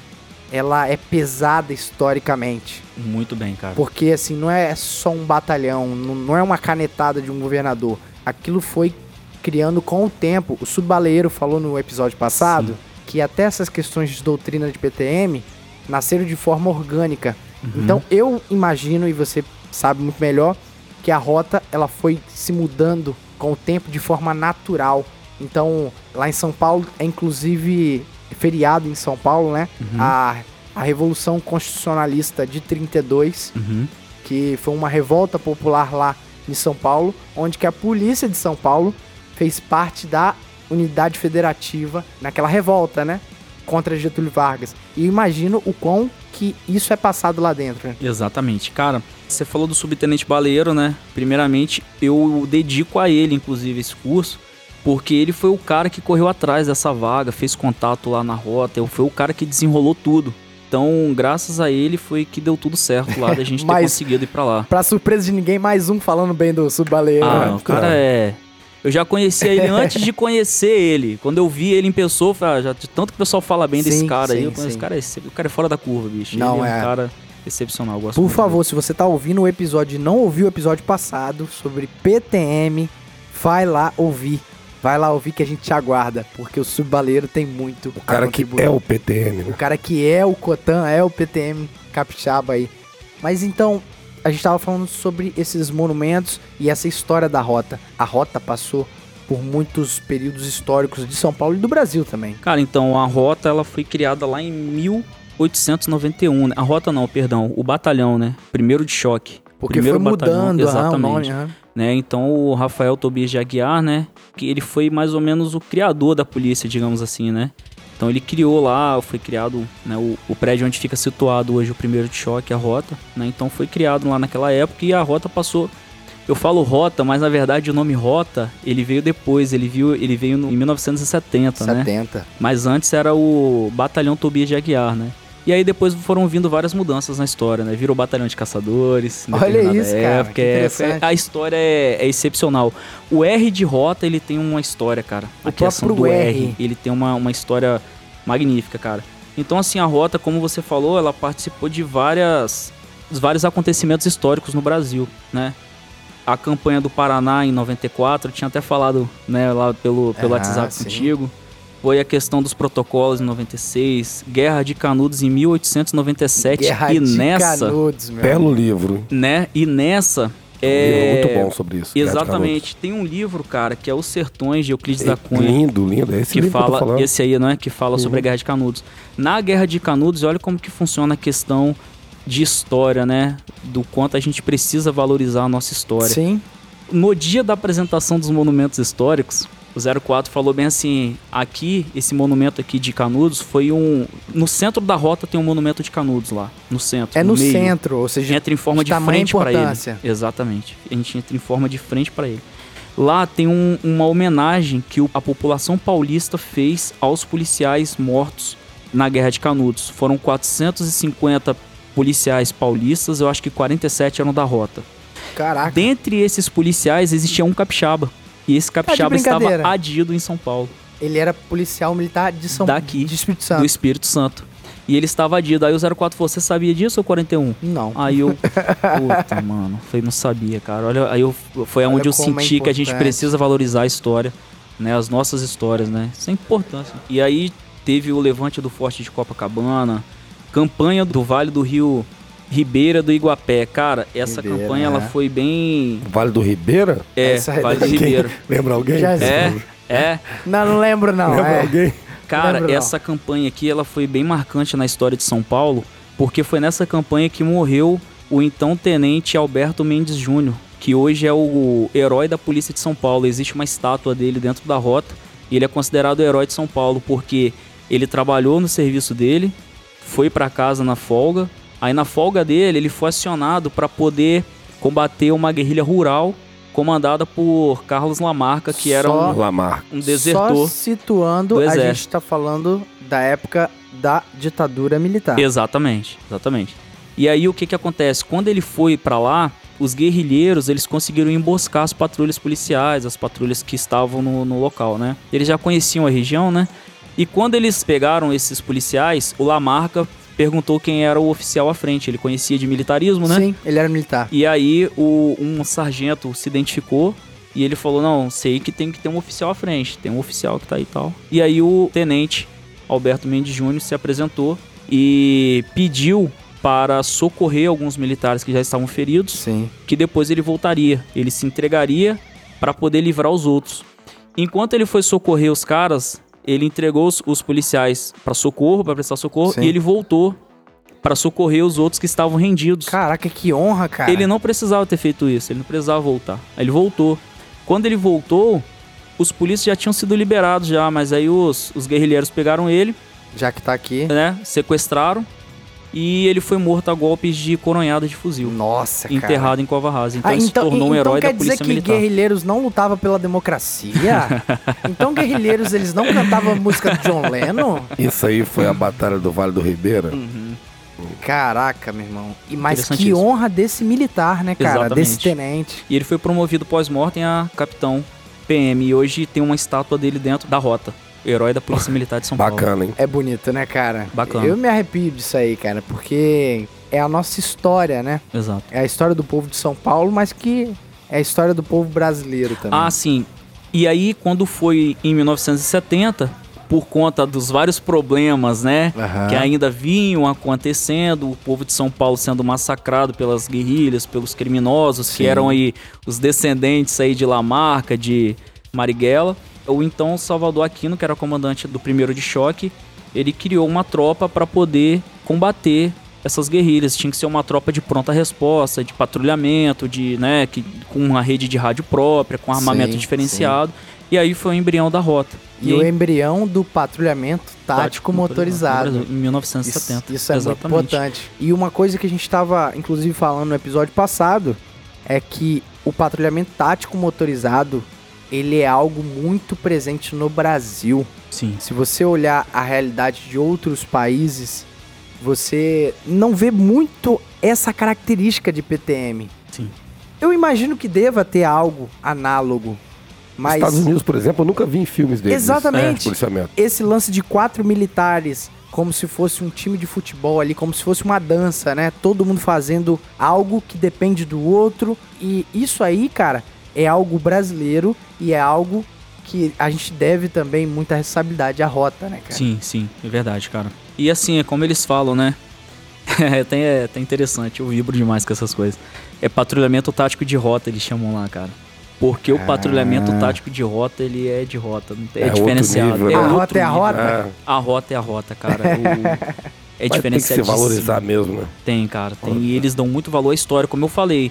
Pra qualquer pessoa que você perguntar lá, a rota ela forma alunos soldados também, né? Então todos os alunos soldados, se for ele que vai apresentar o batalhão, ele vai te falar a história do batalhão do pé à cabeça. A cabeça. Então, pera, só pra entender. Ela dá o curso de aluno soldado normal, tipo, tipo o nosso aqui lá também? Sim, Só que exatamente. sem doutrina de rota, sem nada. Não, é. Curso normal. Curso de formação Ah. de soldados, exatamente. Mas imagina o nível, cara. Tem um vídeo de uma formatura deles que é, é É impressionante. arrepiante. Impressionante. né? Você deixou curioso, eu vou começar a olhar isso aí no YouTube também. top, é top. Qual o nome do canal que você falou aí do, Cara, eu do vejo. Tenente? Tenente é o Capitão Derrite, Capitão Papo de Rota. Cara, Papo você de começar a assistir, você não vai querer parar mais. Ah, massa, pega o primeiro que é do Major Meca, fui comandante de pelotão de rota, de companhia de rota e hoje é deputado estadual. É Aí- top. Aí conta essas histórias, tudo que você tá me contando aqui. Tudo. Já tô curioso, vou ver. Coronel Melo Araújo. Vo- então, você assim, falou bacana. sobre esses militares que, inclusive, fatalmente caem na política também. Mas não é à toa. Essa é a pergunta que eu quero te fazer. O quão a população compra as ideias da rota? quão Cara. a população vê como positivo as ideias da rota. Houve essa, cara. Certo dia a gente tava liberado num, num domingo, né? Eu saí pra almoçar, pra comprar alguma coisa lá, não lembro. Na 25 comprar muamba, né? ah, moleque, isso aí, faria Aí eu mesmo. tava saindo pra fazer alguma coisa e parei pra conversar com o sentinela. A gente conversando, tal. E as pessoas, enquanto você tá conversando, e detalhe, o sentinela fica em pé ali no portão com 556 na mão. Aham. Passou suspeito, ele aborda, meu irmão. Não passa, não passa ninguém batido na frente do, do sentinela, não. O sentinela não tá lá puto tirando quarto de hora, não. Ele tá lá abordando, Até porque é no meio trabalhando. da cidade, né? É, fica bem no centro, ali na Avenida Tiradentes ali. Cara, a gente conversando e falando sobre a rota. Aí falou, pô, você está do lá, o pessoal conhece a rota. Eu falei, você tá doido, cara. Você fala a rota com ladrão no meu bairro, o ladrão se borra. Os caras lá sabem o que, que é a rota, a rota é conhecidíssima. Acha que é daqui, Fica né? com medo, é, fica com medo. Será que aqui vai ter rota também? Se tiver rota, não tô É, morto. já era, né? É, então assim, todo mundo tem medo e respeito pela rota. Aí ele falou assim, cara, por que isso? Eu falei, engraçado, isso não depende de governo, isso não depende de secretário, não depende Sim, de política sim. de nada. São os policiais da rota que fazem a rota ser o que ela é. Por quê? Porque eles preservam a tradição da rota, cara. E aí ele falou bem assim, rapaz, que coisa louca, cara. Você vê que o pessoal que trabalha lá na 25, por exemplo, que trabalha mais pro lado do centro de São Aham. Paulo, a partir da rota, a rota fica no, Na na, estação. estação Tiradentes.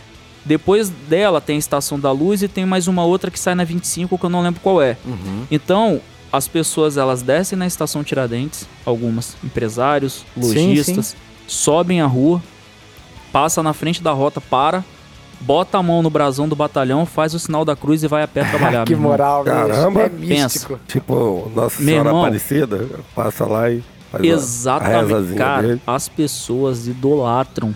Eu tive A lá rota. recentemente em São Paulo, recentemente não, ano passado, Uhum. ou ano retrasado, ano retrasado. Tive lá e peguei uns táxis, peguei Uber e tal. E os caras às vezes falam, às vezes tá passando assim, eles. Eu não falei pra ninguém agora a polícia, mas às vezes Sim, o cara sim. passa pela polícia e passar pela rota. E os caras elogiam. Os caras falam Elogiam, bem demais a rota. rota. Teve um foda. dia que nós saímos pra patrulhar, cara. Eu tava de estagiário, né? Meu irmão, entrei numa viatura de rota e patrulhei em São Paulo, bicho. Que moral que eu senti naquele dia, cara. Rapaz, eu nem acreditava. Realização. Realização, cara. Realização. É eu um já sonho. vibrava em, em embarcar numa viatura de rotão, imagina numa viatura de A rota, rota é cara. um patrimônio do povo de São Paulo. Ela é um patrimônio e exatamente isso tá em um dos lemas da rota. Ela é patrimônio de São Paulo e orgulho do Brasil. como um todo lá, eu só ouvi coisa boa da polícia. Cara, muitos colegas do turno e alguns policiais que eu conheço de São Paulo. Os caras têm a bandeira de São Paulo tatuada no braço com um fuzil cruzado ou com alguma outra adaptação. Olha que doideira, cara. Caraca, que Os caras têm a doideira. bandeira do Estado. Olha a, a valorização que os Valorização. polícias dão pro Estado e é independente de problema, cara. O paulista independente se de problema. acha, né, cara? Cara, os caras valorizam demais lá. Aí tem que valorizar o estado Pô, dele, tem tem, que ser tem. barrista mesmo. Pô, Bernardo, no início do episódio você falou que o Não, paulista pô, mas, ele é não, mas, não, agora mas isso aqui, isso que, eu, isso que eu tô falando é um elogio, cara. Ele se acha, dá moral como o povo americano que se acha, tem a bandeira deles, ama as tradições Ama, deles, a respeita. história. Uhum. O povo de São Paulo, ele tem isso também, entendeu? tem, Como o exatamente. carioca tem um pouco também. e Sim, tal. sim. Isso é muito bom. Muito bom. Cara, então Isso não nós é crítica, saímos. não, pô. Aí vi como era o serviço e aí a gente parou pra fazer um QRE, né? Isso foi à noite, Aham. patrulhamento noturno. Parou eu pra tava, lanchar. Eu estagiei com a rota noturna, aí eu tava vibrando, né? Pô, patrulhei com a noturna, cara. Que são quatro companhias de rota lá, né? A primeira noturna, a segunda matutina, a terceira e quarta vespertina. Ah, sim. É, sim, cada, são- cada pelotão Ou é seja, o- a, a qualquer momento tem rota na rua. A tem qualquer que momento. gostar. Eu ouvi dizer entendeu, que a escala lá não é boa, que valoriza mais é o cara quer estar ali. Como é que é a escala da rota, cara? Cara, a escala lá, quando eu estive, né, era 12 por 36. Então, ou seja, um dia sim, um dia não, o polícia tava de Uau. serviço. E aí vamos ao detalhe, meu irmão. O cara tira extra, por exemplo, lá, que é a Degen, né? Que é como se fosse a nossa Isel aqui. Sim, Só sim. que lá não é restrito. Lá o cara acho que tira. Pode tirar 10, tem é alguma coisa assim. O cara trabalha na 12 por 36 e ele ainda tá lá no dia dele de folga patrulhando, cara. E outra, irado. olha pro cara, o cara tá vibrando. O Feliz. cara tá vi- Orgulho. o cara tem orgulho de entrar na viatura dele. Detalhe, policial de rota assume serviço uma hora antes do serviço dele, cara. Já chega, tira né? alteração, Sem reclamar, né? lava a viatura, passa cera na viatura, passa pretinho no pneu.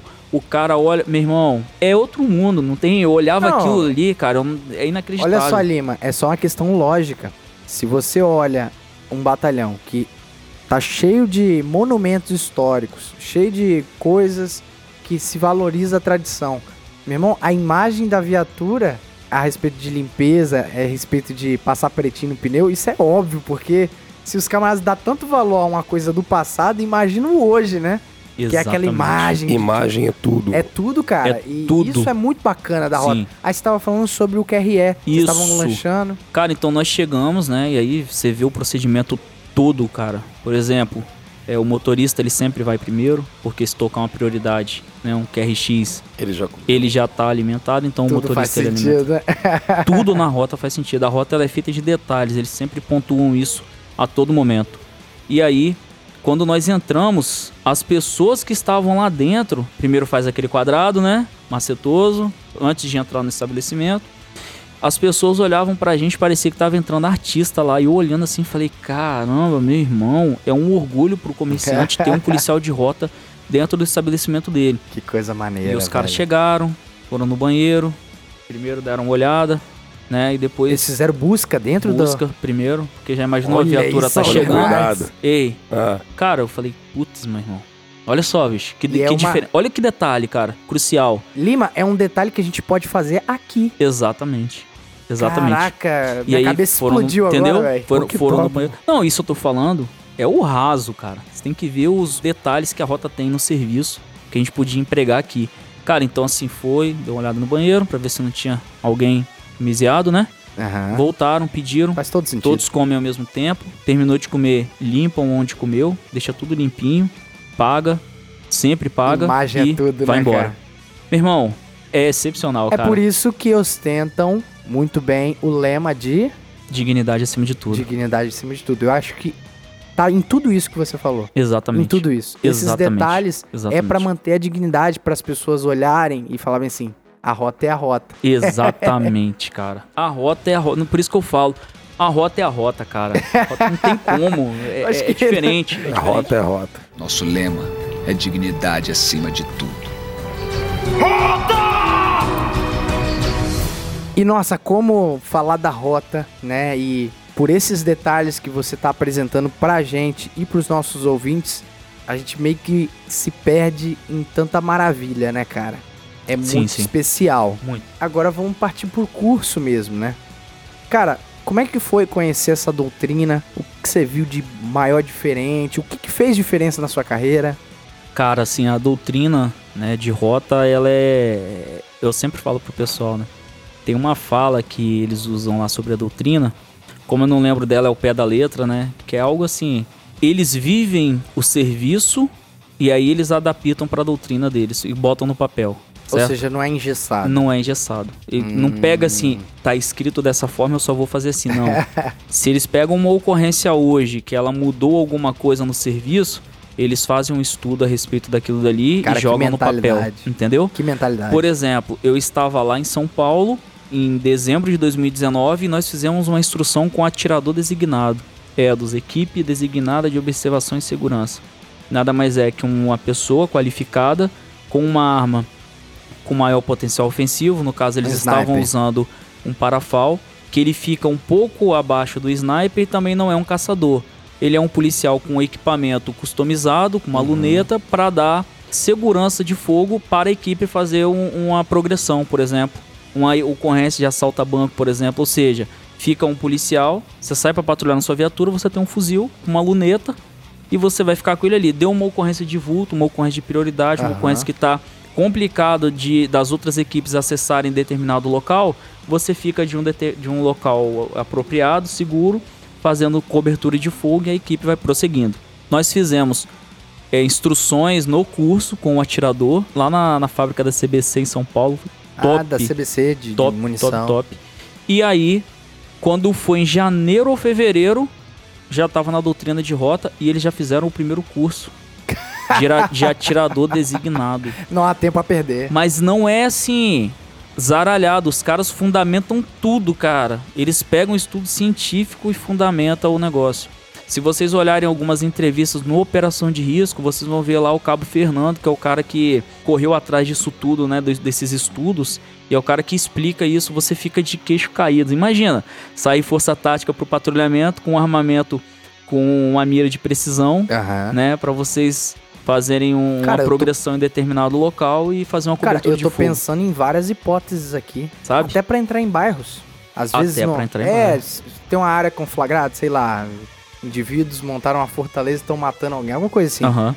É, se você coloca um militar ali num posto avançado assim, Sim, local uma estratégico, visão você vai muito mais exato. confiante, né? Sim. A sua barca vai muito mais confiante pra cumprir aquela missão. Essa é a missão deles lá, exatamente. O Edos, ele é isso aí.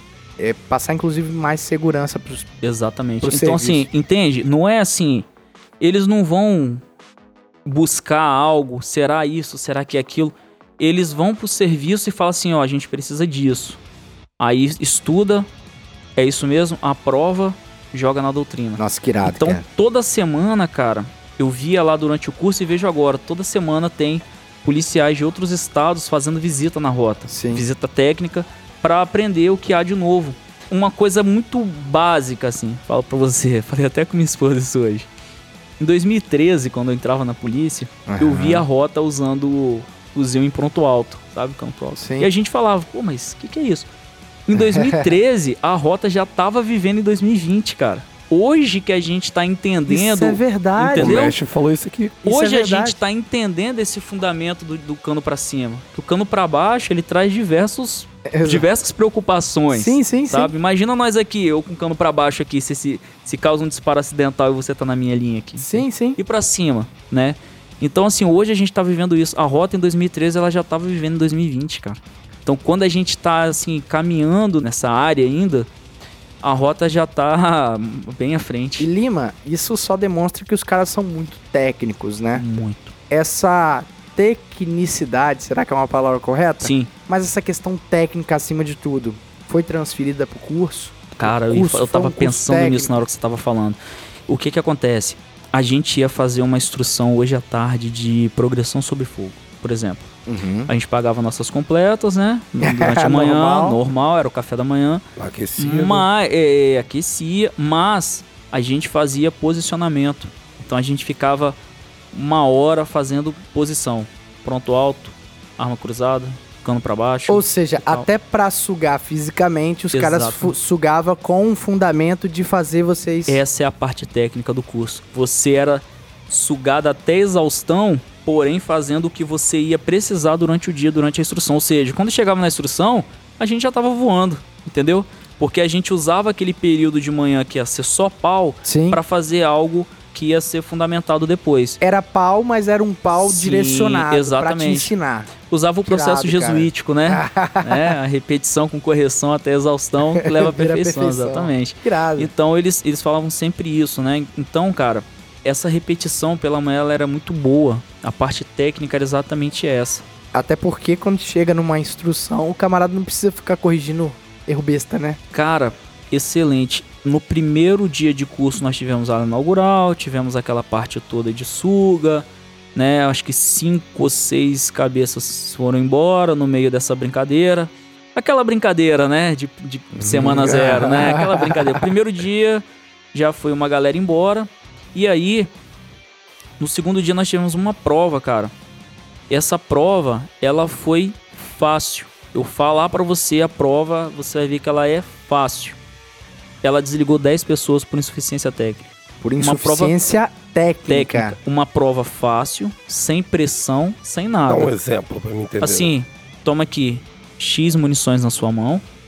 Você vai efetuar tantos disparos no centro do alvo. Beleza? Beleza. Valendo.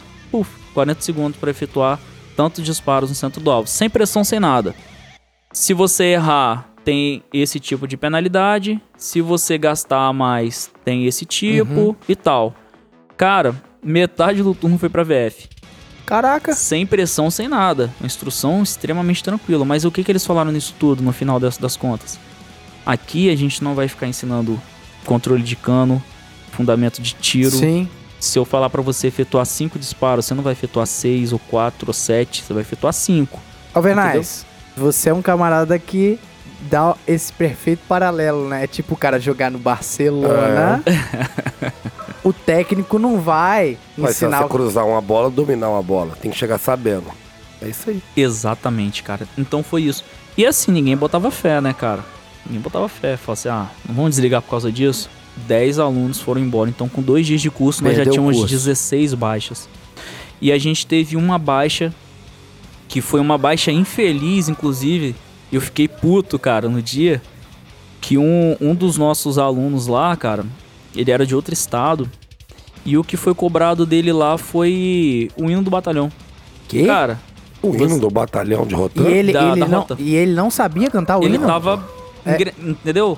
Mas olha só, a rota. Porque isso é básico de curso, vai. você vai pra casa do, do. né? Você tem que saber Isso é tudo, né, curso. cara? Até aqui. Tudo, até aqui, exatamente. O cara vai fazer o curso, se eu for fazer um curso hoje lá na, no sétimo batalhão, eu tenho que saber tudo sobre o sétimo batalhão. O, o subbaleiro falou que esse Cotan, como foi a junção do Cor com o Cotan, né? Uhum. Doutrinas unificar, Uhum. o aluno tinha que cantar o hino É do Cotan e o hino do Cor. Teve essas cobranças O mesmo. que é, meu irmão, é Sim. curso. Você é um Normal. cara como eu, como você gosta de dizer que né, deixa a vida me levar. e assim foi. Ia né? sofrer. É lá o desenrolo, não vai desenrolar nada. né? Oh, meu Deus. Você não Rapaz, custou caro pro turno essa não. E assim deram até oportunidade, né? Foi no final de semana, falaram, na segunda-feira vamos cobrar. Aí na segunda-feira cobrou e o malandro não desenrolou. Isso foi no- na terceira semana de curso pra quarta semana, por exemplo. Foi tipo na última semana de curso o cara foi embora, cara. Por conta do hino do cara. batalhão, acredita nisso? Não, canção do, do- canção da rota lá. Não, cara e, e se eu já ouvi histórias de que tem um símbolo lá da rota no chão da rota, né? Você vai falar isso melhor. Sim. Que se você pisar lá, mesmo que sem querer, você vai tomar uma rasgada. Imagina essas coisas, tipo o hino. Sim. O hino é o hino, cara. Você tem que Não, saber, cara, né? Você tem que saber, cara. Não pode ratear, não. Você tem que chegar com ele na ponta da língua, cara. Você falou sobre a entrada lá do batalhão. Você sai da calçada na rua pra você entrar na rota, tem um R no chão. Meu irmão, tem que não desviar. pisa nesse A R. ratoeira, já a Pra- é ratoeira uma ratoeira, não pisa nesse R. Esse R, ele é sagrado, cara. O R de rota é sagrado, não pisa nele e não tem conversa. Não- Deixa Imagina aquele se o turno voador, pisa. o voador quer sentar. O como é que quer bisonho. sentar e Irmão, e quando o turno vinha morrendo da rua, aquele corridão na madrugada, um frio maldito, nunca vi um estado pra fazer frio igual aquele. Ô, praga, Do bicho. nada chove, faz Meu frio. irmão, eu peguei sol dois dias só lá, o restante foi frio, cara. E chuva e muito frio.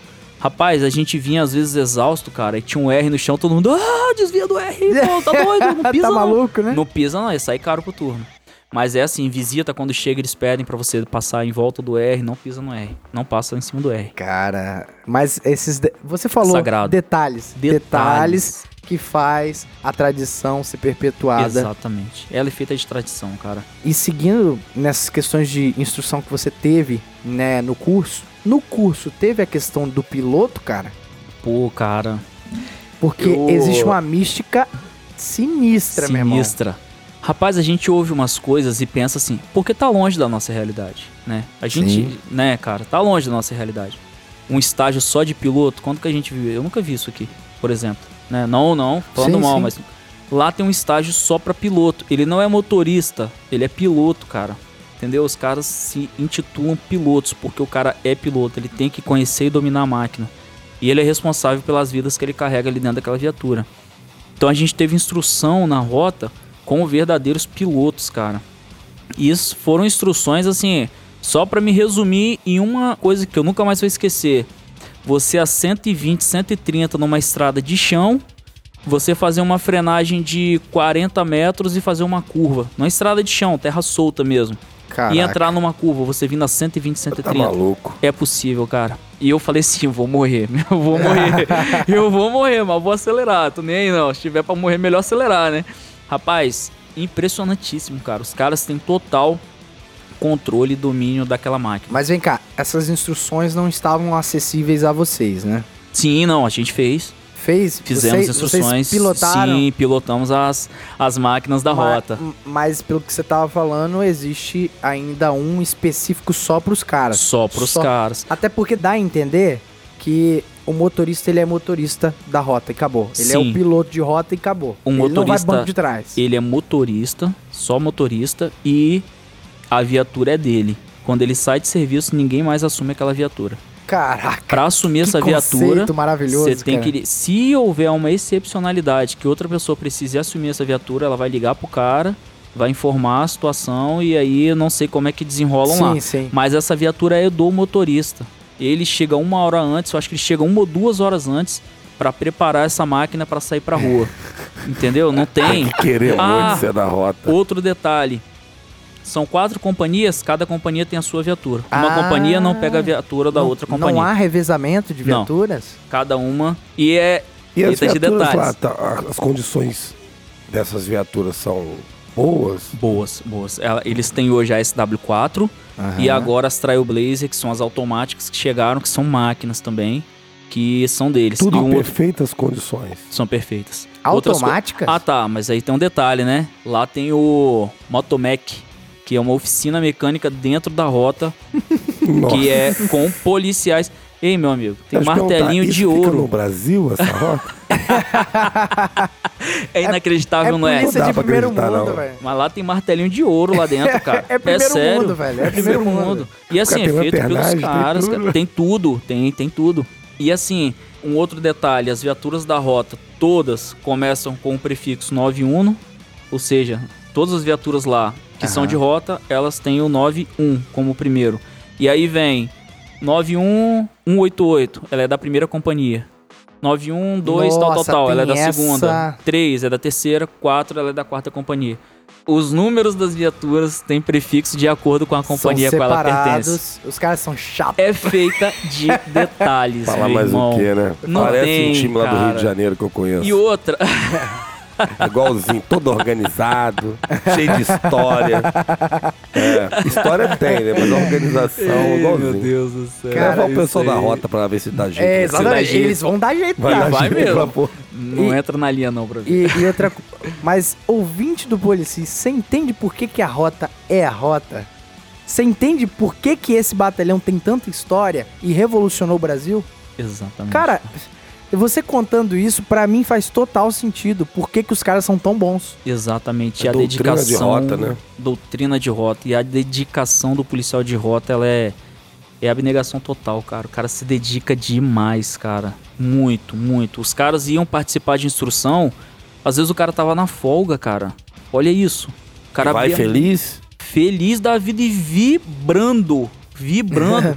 Era impressionante. E outra, os caras salário assim. lá, baixinho. Pois é, cara, não tá, Tá diferente vendo? do. Ei, não tá diferente do, do, do- nosso. É o que eu tô te falando. Às É a vezes, média, a- né? às vezes É. o camarada utiliza o salário pra, pra Como justificar prefixo. tudo, né? Sim, Desculpa tudo. sim. Um exemplo aí. Olha lá, olha cara, isso. vou, vou falar mais. O policial de rota, ele praticamente, digamos assim, não vou falar assim, paga pra trabalhar, porque não é exatamente isso. Vocês vão entender. Lá dentro do batalhão, ele não comporta estacionar veículos. Então, o policial ele não consegue ir motorizado pro batalhão, porque se ele for por meio próprio, ele vai ter que estacionar na rua. E em São Paulo, qualquer esquina que você estaciona, você paga. Sim. Então você paga e ainda corre o risco de ter seu veículo roubado, furtado, lá. Então o cara ele vai ou de ônibus ou ele vai de metrô. Entendeu? O cara não vai pro batalhão de carro ou de moto igual a gente faz aqui. O metrô deve saltar na porta também. né? É, sai no. É, você subiu a escada, tá dentro da rota. É, é bem Uhum. do lado da rota. Mas assim, o cara ele tem a escala, né, estreita, como a gente falou. O que você tá falando é que não é glamour. Não é. Não é, não é. Esse glamour, ele vem pela imagem que a gente enxerga a rota. De Exato. beleza. Paixão. É, mas assim, você vai ter que roer o osso pra tá lá e tem que gostar muito, né? E aí, falando em roer osso, cara, não sei se eu já né, posso entrar nesse assunto.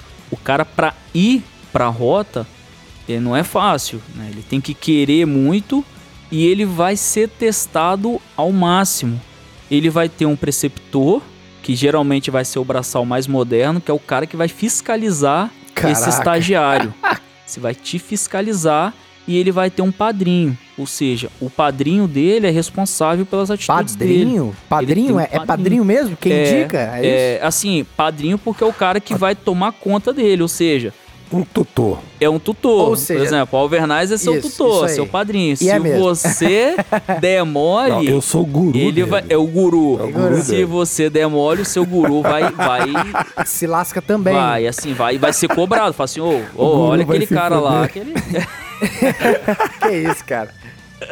Cara, mas isso cria um ambiente de uma irmandade, de uma seita. Exatamente. E aí o cara faz o estágio dele de 45 serviços, não é 45 dias, Aham. são 45 serviços, 15 de conhecimento, 15 de adaptação e ou cobrança, alguma coisa assim. Eu sei que no total dá 45. No final, os militares vão se reunir e cada grupo de militares, soldados, cabos, sargentos e oficiais vão dizer se aquele cara merece formar, repetir estágio ou vai embora. Tem cadeia instituída? Que se tiver o De Souza ia ser preso na primeira semana. É, na, A gente ia pisar no cimo da rota, voando ali, vacilando, alguma coisa. é nada, numa oportunidade dessa você dá a sua vida, malandro. Cara, Tá a rota doido? tem um negócio que é é top. É tão top que eu não sei nem se é, é, sei lá, bicho. Rapaz, Amigo. chama-se sala de aula. Ah, a sala de aula. Sala de aula. Sala de aula evita o regulamento.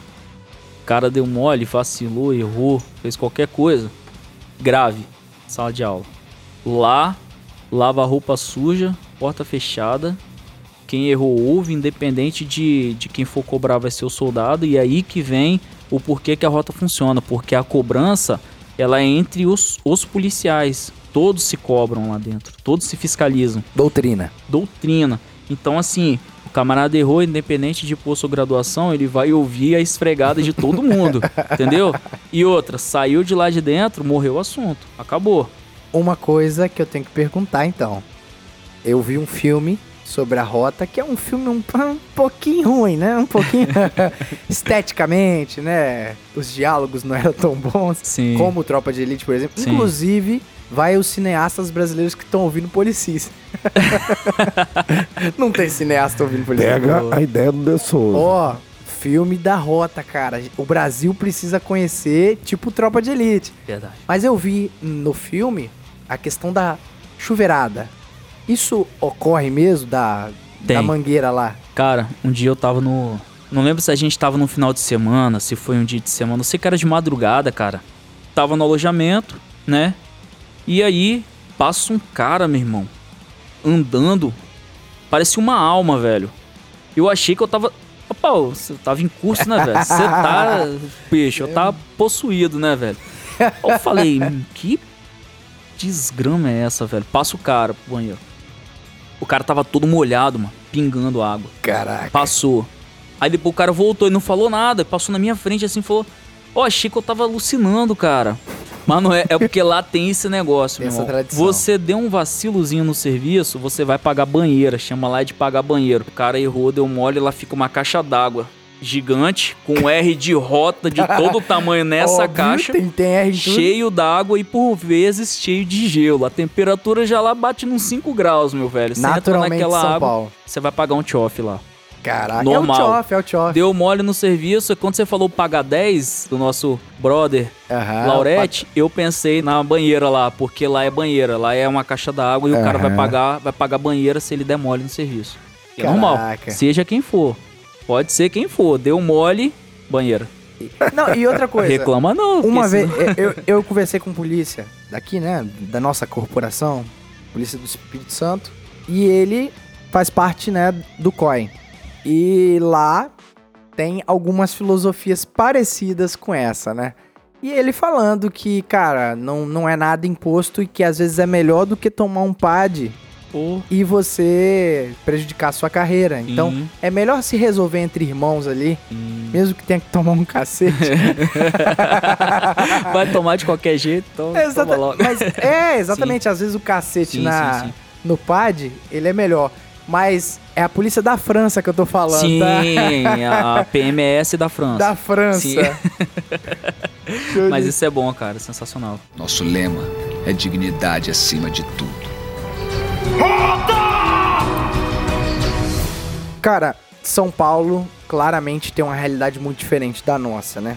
Parece que a escalada da violência lá é algo muito absurdo e que requer uma resposta muito mais agressiva e até mesmo mais preparada, né? Sim. Teve algum direcionamento, alguma instrução nesse seu curso a respeito de atentado terrorista, a respeito de roubo a banco, né? O novo cangaço, Novo por cangaço. exemplo. Sim. Cara, então a rota ela caminha. São Paulo caminha a passos largos nas doutrinas de MacTac, né? Que são é, respostas a múltiplos atentados terroristas, ocorrências com atirador ativo, que a gente vê que acontece muito em São Paulo, que é quando esses indivíduos ingressam em escolas, empresas, saem, ati- saem atirando. Então já existem muitos estudos Assim. a respeito disso, até acerca da psicologia desses indivíduos, né? Aquele Então- menino que sofreu bullying, entra com a arma e mata todo mundo. Exatamente. Então existem vários estudos e um deles é até importante falar aqui, que é sempre quando esses indivíduos eles encontram uma, uma obstrução, ou seja, uma barreira policial, sempre quando chega um policial, na maioria das vezes eles cometem o suicídio quando Suicídio. chega a força policial. Então, nós tivemos muita instrução, cara. A gente teve uma instrução que foi dentro de um shopping center, cara. A instrução começou por volta de 3 horas da manhã. Duas, três horas da manhã. Como assim um shopping center? Chamaram vocês na praça de alimentação? Comer uma pizza. né? Quem dera, oh meu Deus Um do céu. japa. A, a fome tava batendo aquele dia, a barriga encostando nas costas já. Imagina lá o pessoal de rota, né? Com aquele sotaque de porta. Quem, quem quer milkshake? Aí os. É, vamos no shopping. Não foi isso? Foi isso? Foi isso? Não, quem Ô, dera. louco, meu nome é Jefferson. Quem É, dera, meu irmão. Mas, cara, foi sensacional. A gente saiu só aluno nas viaturas de rota. Não foi instrutor com a gente. Nós fomos pro local Ah, por não conta tinha própria. nas viaturas nenhum instrutor. Nenhum instrutor. Os instrutores foram de micro-ônibus pra lá, até porque foram figurar, né? Foram seus figurantes. E nós somos nas viaturas de rota. Meu irmão, pensa. Nós somos atender uma ocorrência de 15 indivíduos armados. E realidade paulista é o que? Contenção geralmente a um, dois quarteirões do local. Então nós desembarcamos no meio de uma avenida, passando veículo, que São Paulo não para, né? Caraca. E aí nós somos em conduta de patrulha, cara, até o shopping, cara. Meu irmão, quando a gente chegou lá era munição de festim, né? 762 Aham, festim. sim. Quando chegou lá foi o salseiro, né? Daquele jeito, coisa linda. Pau quebrou e assim, era, foi muito interessante que Muito a entrada real, do né? shopping, muito real. E aí nós tivemos instrução real da mesma ocorrência. Uma ocorrência envolvendo uma progressão sob fogo Aham. e com munição real. E aí eu falo com os camaradas, né? Eu nunca havia feito uma instrução desse nível aqui. Uma instrução que eu Pô, tá falo doido. o quê? Sabe quando você vai fazer aquela instrução de patrulha, que você fala, você tá na torre, né? Você tá no high-low ali, tem um Sim, abaixado um sim, em pé. sim. Aí o instrutor fala assim: ó, cuidado na hora que você for levantar pra você não bater a cabeça na arma do seu amigo. E tomar um cima. tiro na nuca. Sabe isso? Lá não teve. Por que, que não teve? Porque lá era munição real. Não adianta, você não precisa avisar, você não vai levantar, meu irmão. Você não vai levantar. Ah, mas... meu irmão, Cara, era faz muito sentido 762, meu irmão. Eles falaram bem assim, ó, sabe por que, que o aluno levanta e bate a cabeça? Porque ele sabe que a arma tá fria. A arma de você está quente daqui pra frente. Aí, pela manhã, qual foi a instrução? Deslocamento dentro do pátio em mata-borrão, que a gente chama, que é aquele caminhar agachadinho ou a corrida bem agachadinho. Nossa. Você, então nós fizemos a manhã sugado, toda hein? disso, sugado. Mas à tarde a gente foi pra instrução. Hum, E na instrução sentido. era deslocamento. E meu irmão, vou falar um negócio pra você. Tiro de 762 passando do lado da sua cabeça não é gostoso, não, meu irmão. Né? Rapaz, era um Caraca. estalo, era porrada que dava. Mas é aí que tá o Sim. negócio. Isso é uma ocorrência real. Porque traz a realidade pro treinamento. Traz a realidade. E a rota, ela, todas as instruções, ela trouxe pra realidade no treinamento. Por quê, cara? Porque você faz uma instrução dessa seco, aí chega na hora da vera, você escuta o tiro estalando do seu Aham. lado, você, entendeu? Você não entendeu nada. Agora, ainda sobre a instrução lá no shopping. Cara, você falou que vocês estavam sozinhos entre os alunos. Isso. É claro, são todos policiais militares, né? A Uhum, gente tá sim, falando de sim. um curso. É aquele papo do Barcelona lá. Todo mundo sabia pelo sim. menos cruzar a bola, né? Sim. Mas assim, foi isso mesmo? Tinha nem Libera- noção de onde estava o inimigo. Liberaram nada. a- as viaturas, vai lá, e aí a conduta de patrulha não tinha ninguém pra corrigir ou, ou ficar. Não, É. não. E ninguém pra dar uma cobertura se, se acontecesse Não, alguma assim, merda. é, os instrutores eles foram, mas não dentro das viaturas. Eles, eles foram em viaturas, outras viaturas de rota. Aham. é, o micro-ônibus foi com- só configurantes e tal, assim, não foi largado, né? Mas a questão do deslocamento com Nossa, nossos cara, alunos, nós é alunos, uma cara, imersão. Imagina, meu irmão. É Aí uma vocês imersão. entraram lá dentro sem saber de nada, quem tava, Nada, que, que arma tinha. nada. E o pau cantou, tiro O de pau lá. cantou. Algum de vocês tomou tiro? Não, não tinha, não teve. É mesmo, cara. Não teve. Por grado. Foi excelente, cara. As instruções, E isso aí que era o irado. A gente teve instrução, por exemplo, a gente teve uma matéria de CQB, que é o combate em ambiente confinado. Eu não conhecia, fui conhecer lá. né? Fazia E, cara, mínima ideia. O CQB, em todas as nossas passagens, foram todas com excelência, porque a gente tava assim, muito adestrado. Sabe que, que é aquele negócio que eu falei de você treinar o aluno ali, em vez de você ficar só sugando ele, só matando ele de manhã, você fazer ele também aprender a memória Uhum, muscular, sim. fazer a memória muscular funcionar? Na hora que a gente ia pra prática, meu irmão, tava voando, voando baixo. Então, assim, o nível de adestramento do policial de rota, ele é muito grande. Muito grande mesmo. Passou. Passou. Boa, Padrão. Padrão, padrão. Cara, Padrão, muito bom. Agora, é inevitável pensar então que as instruções são levadas tão a sério do pessoal da rota que é coisa de primeiro mundo mesmo, né, cara? Eu imagino também que isso deva ser estendido para os equipamentos, para os materiais. Era realmente coisa de primeiro mundo, cara? Cara, e olha só, interessante, né? Quando eles perguntaram: Ah, que arma é essa que você tá usando? Porque, por exemplo, minha, minha arma é uma Glock, a cor dela é meio azulada, né? A nossa Ah, arma. sim, sim. E 9mm. Lá não usa 9mm. Lá usa 40. É mesmo? Todas as, as polícias militares lá usam 40. Eles acreditam na questão de stopping power É, mesmo. eu não sei ainda, não perguntei na questão do. Porque o Stopping Power, né? né É, dizem né, que isso não é, existe. Né, não é muito aquilo tudo que a gente pensava, né? Mas enfim. Mas assim, não usam. E armamento deles, eles têm o Parafal 762, o Imbel e a 2556, que são armas que a gente já tinha Uhum. Sim, aqui, já né? tem aqui. E hoje a gente tá usando M4 já. Que, né? Então, em tese assim, tá na frente deles. Exatamente. Então, assim, lá, eles não precisam de muito, assim. né? Por exemplo, choque ligeiro, cara.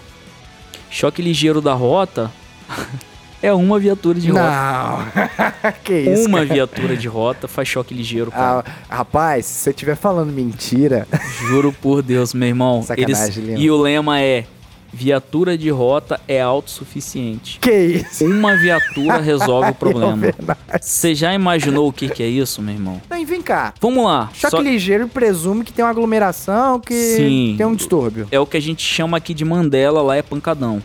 Mas o Mandela aqui, cara, é 10% de um pancadão em São Paulo. Que isso, Pancadão em cara? São Paulo uma é viatura?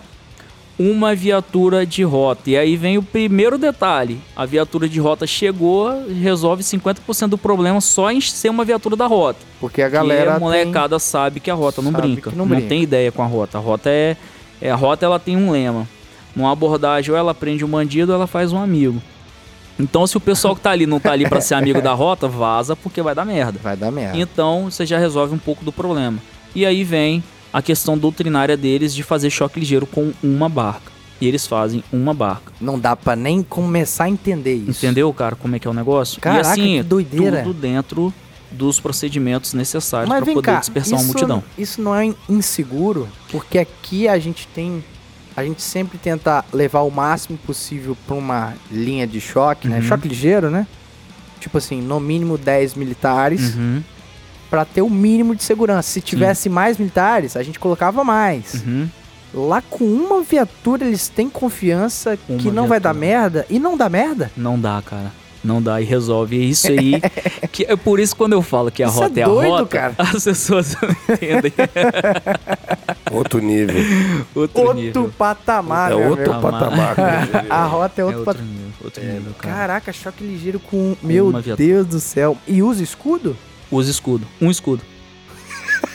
um Deus escudo, uma calibre 12, uma arma letal e Granada, bornal, é, granada. aham. Com granada. Que Entendeu? irado, cara. Bem Irado. bacana, cara. Bem bacana. Bacana mesmo. Isso deve ter sido um choque pra você na, Sim, sim. de realidade. É claro, tem o choque ligeiro com todas as equipes de rota. Se eles se depararem com uma multidão muito grande, aí a viatura vai avaliar, né? Aham. Tem mil pessoas, uma viatura resolve. Agora tem 10 mil pessoas, aí já não, aí já aciona todas as viaturas, aí faz uma linha de choque com todos os escudeiros disponíveis, entendeu? Aí sim. Mas fora isso. eu falei que a viatura de, de rota não tem cofre? Não, não falou não. E carrega o criminoso aonde? Arrastando? não, Como é fala, é? não fala isso que talvez é. hein? É lógico que é uma É brincadeira. né? sacanagem. É, é brincadeira. Viatura de rota não tem cofre, cara. Leva É, o cara aonde? Você senta no banco traseiro, se você olhar pra trás, você acessa o, o porta-malas ali que chama de guarda-preso. Não tem. E aí nós perguntamos no curso, né? Pô, mas não tem cofre, mas o cara que vai aqui atrás, ele não vai, não quebra o vidro? O cara não mete o pé no vidro e não quebra? Não. Eles falaram, não. Não, a respeito. ele sabe Meu Deus do que ele, ele, tá ali, ele tá ali agradecendo a Deus. Falou, meu Deus, muito obrigado. Mais uma vez de respirar esse ar, né? É, Não, respeito. Muito obrigado. O ser humano só respeita É, aquilo que ele tem, né? Exatamente, cara. então não Verdade, tem. cara. Se você olhar vídeo, qualquer coisa, foto, vocês vão ver que as viaturas de rota não tem cor. Uma pergunta, eu também, assim como você, vejo bastante vídeos da Rota, da Rocan, né? Top. E eu gosto muito. Agora, uma coisa me intriga muito. Só fazer um adendo, a Rocan, ela é oriunda da rota. Ah, é oriundo da Rota? É, ela nasceu na rota. Saiu de dentro. Exatamente, por isso que as duas tropas são as únicas a usar a cobertura negra. A rota ela é a única É de São preta. Paulo a usar a boina preta e a Rocan usa o cara. com palo preto, com pala preto. Por isso que Putz, que massa. só os dois que usam. a Rapaz, olha o detalhe É histórico tipo aí, né? Flamengo e Fluminense. né? O Flamengo saiu do Fluminense e um se acha mais do que o outro. Todo mundo se achando. Cara, mas os dois são de igual excelência, né? Excelente, Impressionante. Exatamente. A cara. minha dúvida é o seguinte: me incomoda o fato de às vezes eu ver vídeo e os militares estarem sem colete. Isso é verdade ou o colete tá por baixo da farda? Então, cara, é, tem isso sim. de- você vê nos É a vídeos. lá. confiança é, mesmo, Se você né? olhar em vídeo de YouTube, você vai ver que. Porque na verdade tem hora que atrapalha, né? Então, Sim. Pra dar Sim. mais di- dinamismo ao serviço. Mas não sei qual o fundamento exato, né? Mas tem hora que atrapalha, mas se você olhar em alguns vídeos no YouTube, você vai perceber que não tem colete. Caraca, que doideira, né? Mas, mas é aquele negócio. Rapaz, o vagabundo esperto vai querer trocar tiro com a rota. O troca, que os cara. caras têm. Ô, Alvernaz, em um estágio, em um dia do estágio, teve uns vagabundos que correram da rota. A rota foi atrás, entrou numa residência. Quando chegou dentro dessa residência, um vagabundo ficou fazendo a espera, enquanto os outros pulavam pela janela para ganhar uma região de mata. E um vagabundo ficou armado esperando os polícias chegar. O primeiro homem, o terceiro homem e o quarto homem entraram na casa, foram fatiando. Quando eles entraram no cômodo em- onde estava esse cara armado, o primeiro homem efetuou um disparo, o terceiro homem efetuou acho que dois disparos. Os três disparos pegaram no centro do alvo. Impressionante, bicho. Pegaram na caixa do peito do cara. Um de 556, dois de Caraca. 40. Os três, assim, ó, parecendo um triângulo. Morreu. Perfeito. Ah, Perfeito. é, é o que eu ia perguntar agora. Será que ele morreu? Já me respondeu antes. Meu irmão, perfeição no serviço. É, o- é, o- é os caras. Que massa, cara. Perfeição. Que massa, que irado. Nível não a de morte, adestramento. massa, Não, não. a- né, a- a- É aquilo, né, Cara, cara? conduta. A morte A nesse conduta. momento tá justificada. É, é aquilo, né, Ele cara? acabou Quem- de dizer, né? É, o- é um dos lemas também da rota. Quem escolhe é o bandido. Eles vão lá pra pegar o cara. Se o cara optar por tentar trocar, é- Sim. é caixão. É outro. Não, tem e na minha concepção, se um batalhão que treina, treina, treina como a rota, Uhum. e se o ladrão entrou nessa situação de estar com a arma na mão, se ele morrer, aquela operação, na minha concepção, foi muito bem Deu sucedida. causa o resultado. Sim, sim, sim, Exatamente, é. exatamente, Sim. exatamente. É assim, reagiu de acordo com a progressão Sim, do uso da Foi força. proporcional. Exatamente, tá dentro da lei, cara. Exatamente. A gente, inclusive, falou disso num episódio só sobre isso. Inclusive, é, convido os nossos ouvintes aí a ouvir o episódio 9 sobre procedimentos, que a gente explica Cara, sobre você isso. lembra qual episódio foi? Rapaz, Rapaz, você é bom mesmo, hein? Que memória, hein? Mas a gente, a gente trabalha muito pra desmistificar isso, né? Sim. É, um policial matar alguém na rua é ruim, é mal, é errado? Depende. depende. Se tá, a lei é a mesma lei que ampara Sim. o policial se defender ou Sim. defender a sua patrulha, né? É, mas, cara, muito interessante isso. E você tava falando que foi no momento do estágio lá, né? Isso. Como é que foi rodar com esses caras, velho? Meu irmão, coisa de outro mundo. Você vê os caras trabalhando, parece máquina. É, parece máquina, cara. É inacreditável, meu irmão. Eu achei que eu sabia PTM, né? Só um adendo. Alvernaz, você já viu aquele áudio do jogador do, do Boa Vista falando sobre o time Fla- do Flamengo de 2019? Vi, vi, vi. Os caras parecem uma máquina. Pedrão, você é maluco, pô. Não tinha como nem respirar. Porra, que time é aquele? Mano, ontem eu vi com meus próprios olhos assim, o que os times sofrem. Não tem como. É... Um adendo. Mas é, é- a impressão que dava é isso. né? É, que não. dá isso. Sensacional, cara. É coisa de outro mundo, é um nível muito alto de PTM. É PTM de rota mesmo, porque é literalmente isso. E detalhes, cara. O motorista andando no meio da pista, daqui a pouco ele ia pra faixa da direita. Aí ele voltava pra da esquerda, aí eu perguntei o porquê. E aí ele falou, quando a via tem esse gelo baiano, sabe? Quando a via tem. não tem nada, tá aqui o fluxo e o contrafluxo. Sim, sim. Ele roda aqui na esquerda, porque se precisar voltar, ele consegue. Agora tem gelo baiano, tem grade, igual tem aqui no Volta contorno pra via agora. lateral. Volta pra via lateral e observa os comércios. Entendeu? Olha o detalhe, cara. Caraca, é detalhe. Entendeu? Olha o detalhe. E outra, Uau. e a percepção, meu irmão? E a visão de ver. Tirocínio, Ou o né? primeiro homem viu, falou assim: para aqui. Aí desceu e, tipo assim, eu tava olhando pra onde ele tava olhando. Cara, ele viu algo que eu não tinha visto. A gente fez uma abordagem lá e tal. Não evoluiu e tudo bem, mas percepção e o tirocínio deles é sensacional. Coisa de outro mundo. E as abordagens, é troço de outro mundo, girar o cara de cabeça pra baixo, não, jogar o cara, da parede. não. A abordagem de rota, ela é. Padrão. o- padrão, cara. Os caras não tem gritaria, não tem desespero, É, não tem diferente, nada. É tudo na manha, como diz Lima- o paulista. Lima, eu sempre penso isso. Um rei não precisa falar que é rei. Não precisa. não precisa cara. gritar que é um polícia brabo. Não precisa. Sabe por quê? Porque um polícia que tem disposição, que é brabo, mesmo que faz acontece, é o camarada que fica quietinho Sim. e age quando tem de agir. E aí ele fala, cara, ó, você quer entrar no mundo deles, você age como eles, fala como eles. Se Uhum. quer trazer ele pro nosso mundo, a gente faz do nosso jeito. Entendeu? Então é uma, uma parte da programação neurolinguística que a Rota tem. Eles têm instrução de entrevista. Então os caras sabem entrevistar. massa, velho. E outra, não adianta o cara querer mentir, velho. Não mente. Pega, as- pega os vídeos de abordagens da rota, Sim. eu me borro do sofá de casa, falo, "Ô, foi eu. me entrego na hora, bicho. Ô, Não Joe. tem como, Ô, cara. Joe. É o meu, né? Muito engraçado. Ô, meu, você Ô, vai, louco, meu. você vai entrar nessa mesmo, meu? Exatamente. Não adianta Você tá falando com caras. rota, mano. Exatamente. Tipo alguma coisa assim. Não, tá lá em casa. Ah, tá bom, então, então vamos lá. E o cara já, já te... E eles têm uma coisa que fala, né? Eles entrevistam o cara, conversa até o cara ver se o cara vai rachar. O cara rachar é aquele tremer na base que a gente chama aqui, né? Tremeu na base, eles ficam ali até desenrolar a ocorrência. Não vai para, não volta sem com dúvida nem nada do tipo não. Rói o osso com muito prazer Com ali, muito né? prazer, cara. Com muito O prazer. difícil é não Excelência. tremer na base. Se a rota me abordar, eu me entrego. Não, eu matei é o na Laden, hora. Foi eu, Na eu hora. estourei a Torre Gêmeas, foi tudo eu. Rapaz, os caras têm um nível de entrevista que é sensacional. E aí tem aquilo, cara. Terminou a abordagem.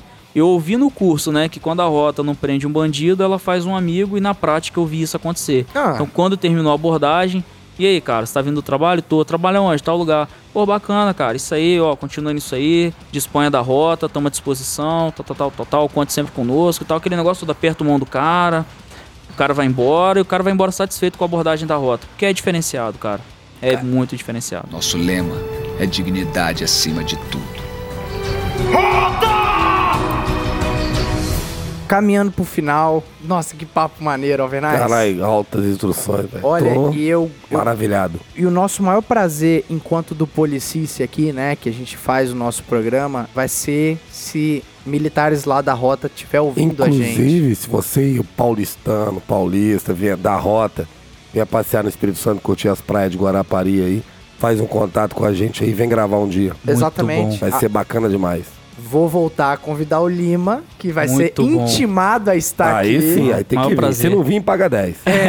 Ou toma, Mas- eu tomo chuveirada não, vai tomar um banho na caixa d'água. Dá caixa É d'água. Isso aí. Mas, assim, máximo respeito e admiração. E esse episódio é um pouco disso, né? É uma justa homenagem desse evento na sua carreira policial. Mas que a gente também fica muito, assim, é inspirador saber essas histórias, cara. Saber que no Brasil, o mesmo Brasil que a mídia bate tanto na questão que o policial é despreparado, que o policial é um boçal, né? O policial é um troglodita.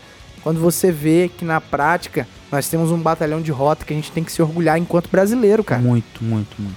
E aí, você falou sobre detalhes, né? Sim.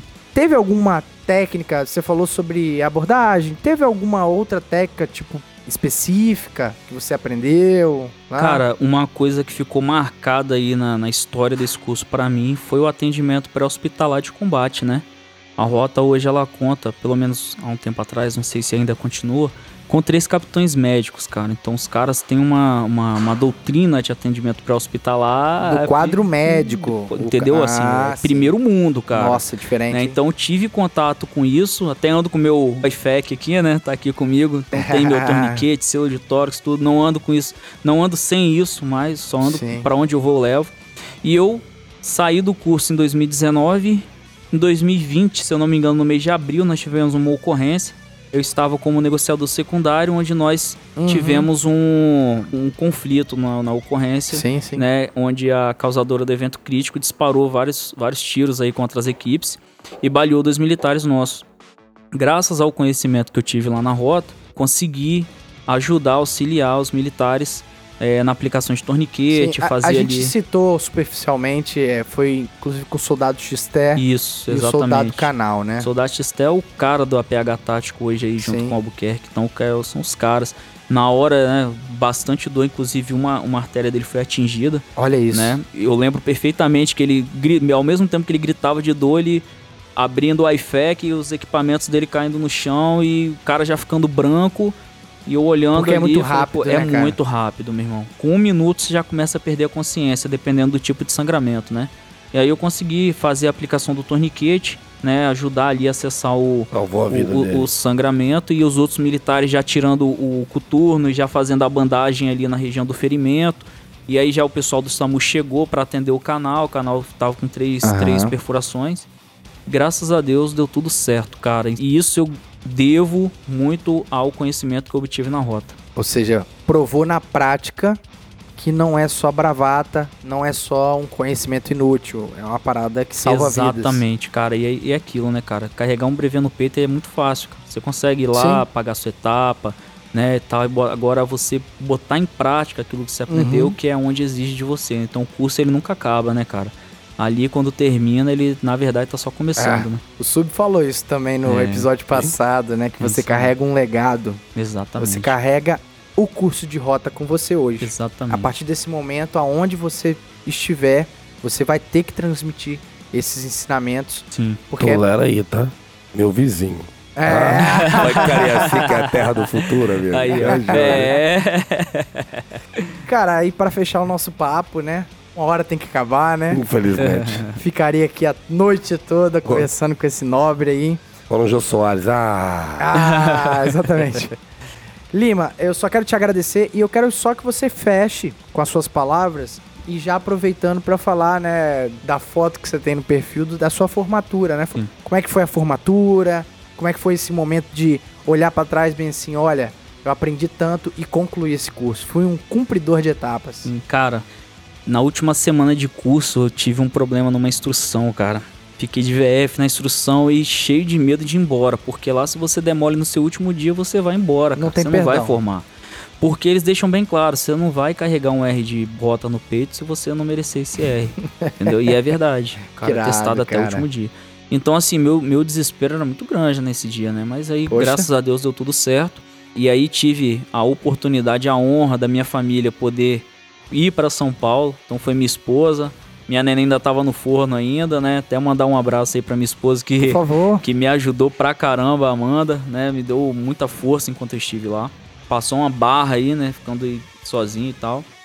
Mas aí meus pais foram, meu pai, minha mãe, minha sogra, meu sogro foram pra lá. Meu sogro é uma lenda do BME aí, Sargento Torresani, serviu 28 anos no BME, É, hoje tá na reserva. Torresani, E bacana. aí, é, foram pra lá e, cara, a cerimônia, primeira coisa, meu irmão, no dia que você visitar a rota, você vai ligar, você vai falar comigo, Lima, bem que você falou. Você pisou no pátio, o corpo arrepia, cara. Quem gosta de PTM, quando você pisa, aquele pátio é místico, cara. É, impressionante. diferente, né? Você pisa lá, você arrepia. E uma formatura lá não seria diferente. Meu irmão, não, não teve treinamento pra formatura. Aham. Teve um momento em que todas as viaturas de rota estavam no pátio, né? Centenas de militares da rota. E em determinado momento eles ligaram a viatura e fecharam as portas. Você sabe o que, que é as portas de todas as viaturas baterem ao mesmo tempo sem treinar? Sabe o que, que é isso, cara? Meu Deus do Top. céu. Meu irmão, eu não tava esperando, arrepiando. Falei, que desgrama é essa, velho? Rapaz, foi aquele barulho gigantesco dentro do, do pátio do batalhão. Aham. porradão. porque todas fecharam ao mesmo tempo, não foi metralhadora, Sim. ao mesmo tempo. E aí faz aquele círculo lá dentro que tem todo um fundamento e saíram todas pra rua e todas as pessoas lá dentro, paisano, autoridades, deputados, senadores, tudo lá dentro assistindo aquela formatura. Meu irmão, foi um motivo de orgulho e eu tenho algumas fotos no meu perfil do Instagram Nossa, lá com a cara. bandeira do Espírito Santo lá. Então, pra mim, é Puts. tudo ali. Tatuei o R de rota no peito aí. Alvernais. Tatuei o R de rota aí pra toda vez que eu, que eu olhar eu saber que Tá marcado, a gente né? é capaz, cara. A gente, por Boa. mais difícil que seja, nós somos capazes. Velho, muito obrigado. Enquanto capixaba, eu tô te agradecendo. Rapaz, como é que eu não Ah, conhecia essa agradeço, cara. lenda, cara? Ela mora perto da minha casa, eu nunca tive o prazer de tomar uma cerveja com, esse- com Vossa Excelência, Eu vou tá? voltar mais aqui, da Ó, próxima vez a Tá cerveja é por minha conta. Sim, sim. Ele não morre de inveja, não, tá? Segura aí. Ô, mestre, segura essa, tá, mestre? Caralho, Caraca, parabéns, Mega. Você- velho. Obrigado, cara, você obrigado mesmo. é um herói, você é um guerreiro, Pô, você é um fico- atleta. Fico honrado, cara. Sou obrigado teu fã. Mesmo. que eu que sou fã do Policice, né? Eu fico sem tempo, aí eu vou lá fazer uma coisa na cozinha, ligo o episódio, aí boto dentro do carro, ligo no rádio, vou pro batalhão, volto, vou pra escola e tô ouvindo Policice ali O. Policice não existiria se não fosse pessoas como você pra vir aqui Exato, contar a sua Obrigado, história. Exato. Bacana. Caraca, obrigado, cara. Obrigado, obrigado. Eu, putz, sem palavras, velho. De verdade. O cara é foda. Muito obrigado. E assim, a gente encerra esse episódio aqui. É, claro, agradecendo ao Lima, mas agradecendo também a todos os militares da rota, agradecendo ao batalhão de rota, agradecendo o pessoal de São Paulo, que embora não estejam aqui, e a gente vai adorar, A bela São Paulo, quero voltar aí. Bom, mas saiba que esse episódio é de uma certa forma, na sua medida, uma homenagem à Polícia de São Paulo, ao batalhão de rota, que é muito importante para o Brasil. Né, Sim. Alvernais? Sim, demais da conta. Cara, ah, não tem nem palavra pra falar pra esse cara. Vamos encerrar. Só agradecer, mesmo. Deus, bicho. Você é sinistro. muito obrigado, cara. Só falar aí, né, que a rota, como sempre, né, ela é patrimônio de São Paulo e orgulho do Brasil. Que irado, Sim. que irado. Então, no, no alto aí, no ápice, Não, não, eu quero falar ainda. Quero mandar um abraço. Mandar um abração grande aí, um saúde aos principais pra ele, a família dele. Soldado Vale, da segunda companhia do 7 Batalhão. meu Deus do céu. E figurasse. Figura, hein? Torcendo aí pra promoção dele aí, tomara que saia. Amém. E queria, cara, mandar um abraço, um forte, dizer que as vibrações aqui é, te- é- é enormes. Que a Polícia Militar tá na casa. Não sei se você sabe, a esposa do, Vitor Gato. do Vitor Gato, ela tá com a dificuldade devido ao Covid aí. Teve Complicações. complicações, tá internada, mas do fundo do meu coração eu tô sendo vai dar tudo certo, cara. Fica firme, fica forte. Presumo que você não vai ouvir isso aqui, até porque um, um momento não é pra isso. Sim, sim. Mas queria registrar aqui que todos os dias eu tô pedindo aí pra melhora da sua esposa, da sua família, vocês ficarem felizes e muita saúde e justiça e paz pra vocês, cara. Amém. Cara, é isso. Então, sem mais delongas, né? Vamos fechando aqui mais um episódio. Muito obrigado a você que tá ouvindo. Muito obrigado a todos os militares, os nossos colegas. E é isso aí. Mais um episódio pra conta, hein, Alvernais? Cara, mais um top. E, e mais um mais episódio um ouro. Daqueles Ouro. episódios que Série você tem ouro. que Série Gold, embrulhar. igual o pessoal da Milândia. Série Gold. Mas eles eu falo, mano. Pessoal, com muita saúde, justiça e paz. Fiquem com Deus. Até a próxima aí. Tchau! Antes de concluir o nosso episódio, inclusive a música não vai subir dessa vez. Eu preciso passar um recado. Cara, obviamente eu tô na ilha de edição e eu não sei nem como falar isso, né?